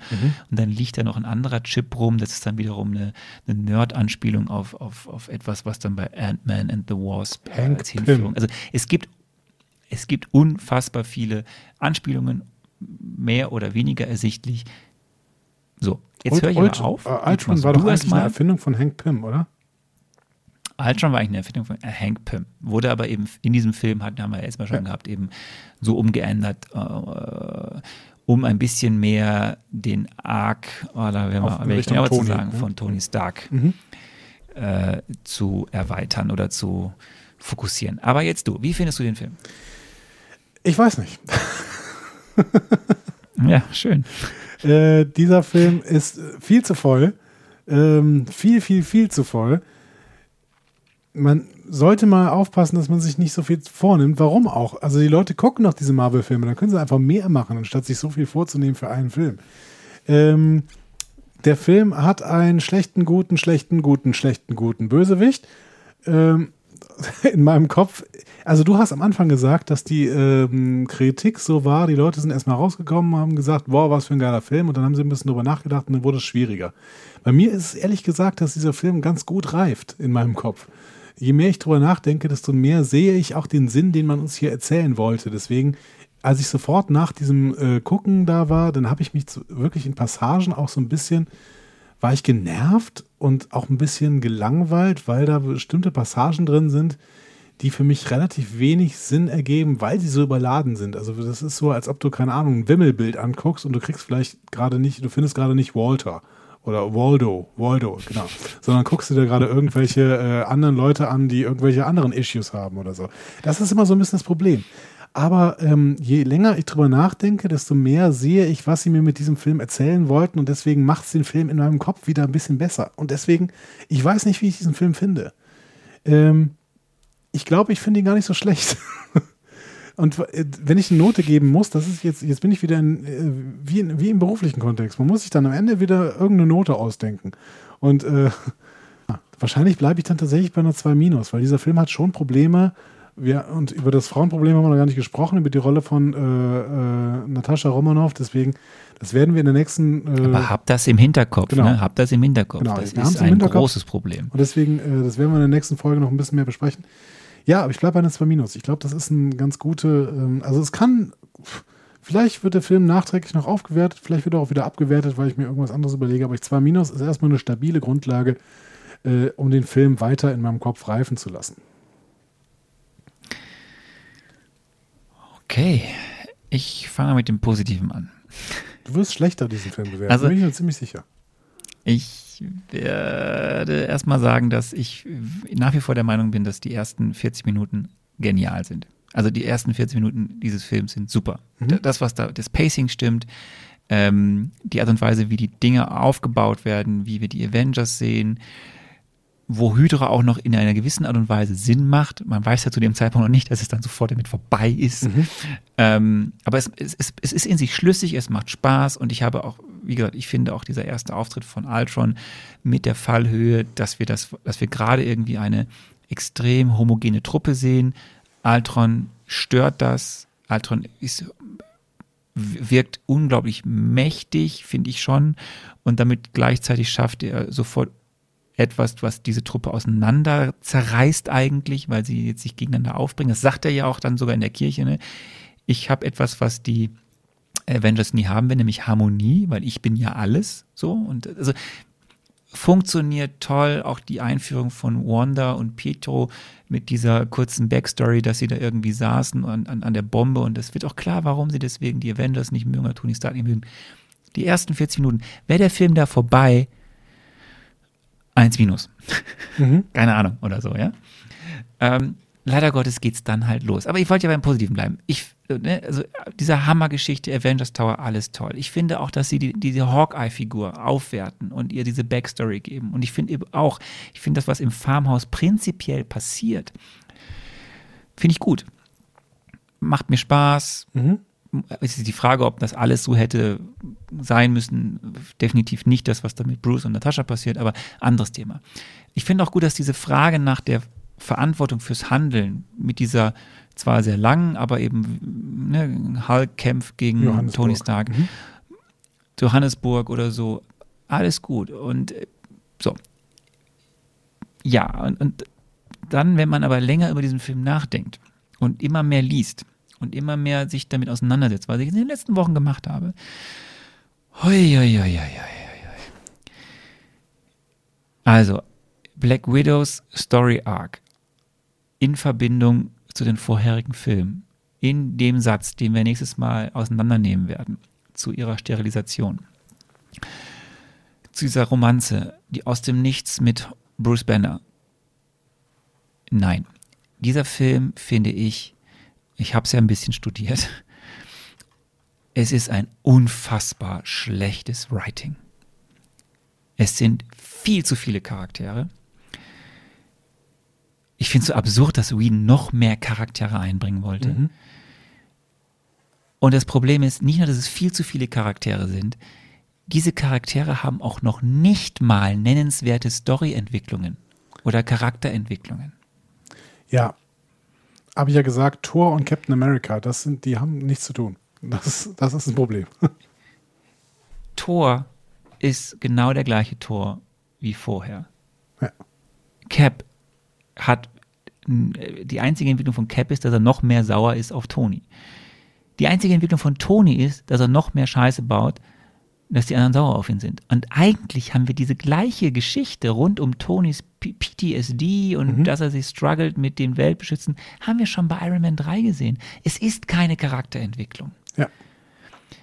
Die einzige Charakterentwicklung, die wir haben, ist diese beknackte Scheiß Love Story zwischen Bruce Banner und Natascha mit den Dingen, die wir nächste Woche besprechen werden. Ja, und Wa- Wanda und äh, Quicksilver, ne? Ja, die werden neu eingeführt, aber ich bin jetzt mal bei den etablierten Figuren, Ja, die ja der stimmt. Kern dieses Films sind. So, das und das, das, oh, ich, oh, und die, die haben so viel Zeit und sie haben eigentlich so viele Elemente und sie schaffen es da, Whedon schafft es nicht, da irgendwie äh, die, die Figuren weiterzuentwickeln. es ist meiner Ansicht, ich, ich, du hast mich jetzt ein bisschen gnädiger gestimmt, was du mir erzählt hast, weil du es nochmal besser ausgeführt hast, äh, was alt schon dann ist und darstellt. Aber ich bleibe dabei, dass er dafür, wie er am Ende dann in so vielen Szenen, die so eher humoristisch geprägt sind oder die ihn so cholerisch wirken lassen, am Ende von seiner Macht, seiner, seinem Gefahrenpotenzial, seiner Aura einbüßt. Ich finde es am Ende auch, ist er eher ein verschenkter Bösewicht. Und das finde ich ganz gut, wie du es beschrieben hast. Er ist ein schlechterer Loki, so wie er von Whedon am Ende dargestellt Ja. wird. Ähm, es gibt total viel unpassenden Humor in dem Film. Es gibt Humor, der funktioniert. Hawkeye hat schöne Szenen, auch humoristische Szenen. Es gibt aber ganz viele Sachen, die, die nicht funktionieren, finde ich. Auch, dass dann Quicksilver als letzten Satz, wo er stirbt, nochmal seinen One-Liner raushauen muss. Ah, Weiß ich nicht, es gibt viele andere Dinge, wo ich denke, so, muss der Humor jetzt sein? Ist es eh ein One-Liner-Overkill? Also das wird au- auf die Spitze geführt. Ja, über Hydra müssen wir nicht reden. Also das ist, warum sie, dann hätten sie es auch weglassen können. Also, so, dann hätten sie das irgendwie anders erzählen können. Dann hätten sie nicht jetzt irgendwie noch Strucker aufbauen müssen, um Strucker und Hydra dann direkt in den ersten Minuten wieder zu töten. Es gibt unfassbar viele Rabbit Trails. Rabbit Trails sind so Subplots, die der Haupthandlung nichts bringen und Zeit stehlen. Die Visionen, bis auf Tonys Vision am Anfang, sind das eigentlich alles Rabbit Trails, die, die nichts bringen, diese Handlung. Ich bleib beim Film. Aber ich bleib nur beim Das habe Film. ich doch immer schon kritisiert, diese, ich finde es gut, dass ich jetzt einen Namen von dir gelernt habe, diese Rabbit Trails. Die gibt es doch in jedem Avengers-Film, die gibt es doch in jedem MCU-Film. die sind aber in diesem Film, in diesem Film sind sie unfassbar stark ausgeprägt. Okay. Nataschas Entführung von Ultron. Ja, wofür denn? Also was hat das denn der Story gebracht, dass Natascha entführt wurde? Damit Bruce da einfach mal kurz vorbei. Ja, das hat halt nichts. Über die Cave-Szene von Thor müssen wir gar nicht reden. Und das ist natürlich, ähm, das bezieht sich auf das Problem, dass da eben unterschiedliche Meinungen waren, man unbedingt den Avengers die Infinity Stones erklären wollte, weil wir, kennen sie zwar aus Guardians of the Galaxy, aber die Avengers kennen sie ja noch gar nicht und damit, aber es hat halt nicht funktioniert. Und ganz im Ehrlich, ganz Ernst, ja, es ist zwar nett, dass sie an die, an die Circus hier in dem Film einen kurzen Auftrag gegeben haben als Ulysses Klaue, aber das braucht's halt nicht für die Handlung eigentlich. Ja, das hat Wakanda ins Spiel gebracht. Ne? Also ich, ähm, keine Ahnung. Es sind alles Rabbit Trails, es sind alles so aber ich sehe, kein, das, sehe ich, das sehe ich dem Film halt mittlerweile nach, weil ich habe das Gefühl, wenn ich die nicht äh, mittlerweile ignorieren kann, diese Rabbit Trails, dann gefällt mir halt das MCU schon mal gar nicht, weil das passiert halt in jedem Film. Ja, ich finde aber, es gibt in an, die sind in anderen Filmen, sind, nein, ich habe nicht gesagt, dass Querverweise auf andere Sachen immer automatisch Rabbit Trails sind. In diesem Film aber extrem sind es ganz viele Dinge, die die Haupthandlung oder die überhaupt irgendeine sinnvolle Handlung nicht weiterbringen. Es ist im Mittelteil ist dieser Film eine Aneinanderreihung von verschiedenen Elementen, die erstmal nichts miteinander zu tun haben. Äh, Man muss es einfach so drastisch sagen. Und ähm, dann auch, das, ich, ich weiß zwar, dass es kommt, und ich, ich gehe tatsächlich in diesem Film, ich gehe vielleicht auch zu hart mit diesem Film ins Gericht, weil ich äh, ändere dieses Mal, was ich ja sonst immer sage, man muss die Filme als Serie betrachten und diesmal gucke ich den Film sehr stark als Film an. Aber jetzt zum Beispiel die Debatten, die ja eigentlich geführt werden müssten über das, was zwischen den Avengers passiert, weil sie untereinander so sauer aufeinander sind, dass der, die einen machen das, die anderen wollen das. Es wird kommen, dass diese Debatten geführt werden. Aber in diesem Film ist es halt, man hätte es eigentlich in diesem Film schon tun können, es wird aber nicht gemacht. So. Deine Note. Ich finde das, bitte? Deine Note. Was? Ja, Moment, ich habe noch zwei Dinge. ich habe noch zwei, zwei Dinge. Ähm, und im Endeffekt ist die Action-Szene am Ende, der, der, der große finale Schluss. Also, es ist schon eigentlich dasselbe wie in Teil 1, nur ein bisschen anders. Ach, Also die Elemente sind alle die gleichen. Die Elemente sind alle die gleichen. Ähm, und warum kann Hulk am Ende den Quinjet fliegen, wenn er doch eigentlich, wenn er der Hulk ist, ein Monster ist, was ich nicht kontrollieren kann? Aber gut, das sind so Kleinigkeiten.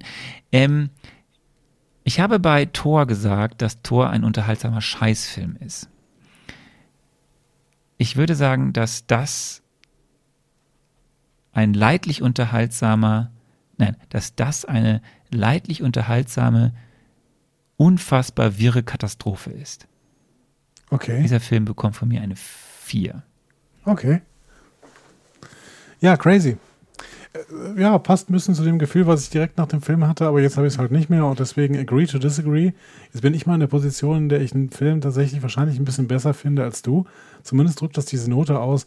Aber wer weiß das schon, was noch in den nächsten Wochen mit meiner Haltung zu diesem Film passiert. Ähm, auf jeden Fall kriegst du jetzt den Hate ab und nicht ich.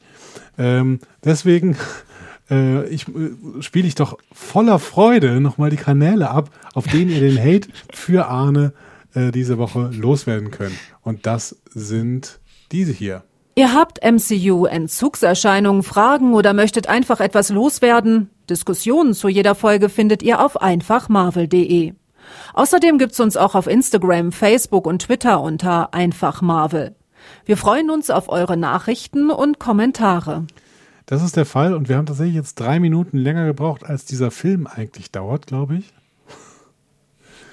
Deswegen würde ich sagen, Ja. Und wir wären, wir wären noch viel länger geworden, wenn wir, wenn wir noch über das, was wir nächstes Mal ja. ähm, besprechen werden. Da freue ich mich sehr drauf. Wir werden, wie gesagt, äh, nächstes Mal auf diesen ganzen Teil eingehen, den wir größtenteils ausgelassen haben, nämlich äh, Black Widow Story Arc, äh, alles rund ums Frauenbild, um ihren kontroversen Satz mit dem Kinderkriegen. Das machen wir alles nächstes Mal mit der wunderbaren Sarah und da seid gespannt drauf. Wir freuen uns sehr. wir sind fast live, deswegen sage ich jetzt mal gute Nacht. Gute Nacht, macht's gut. Tschüss.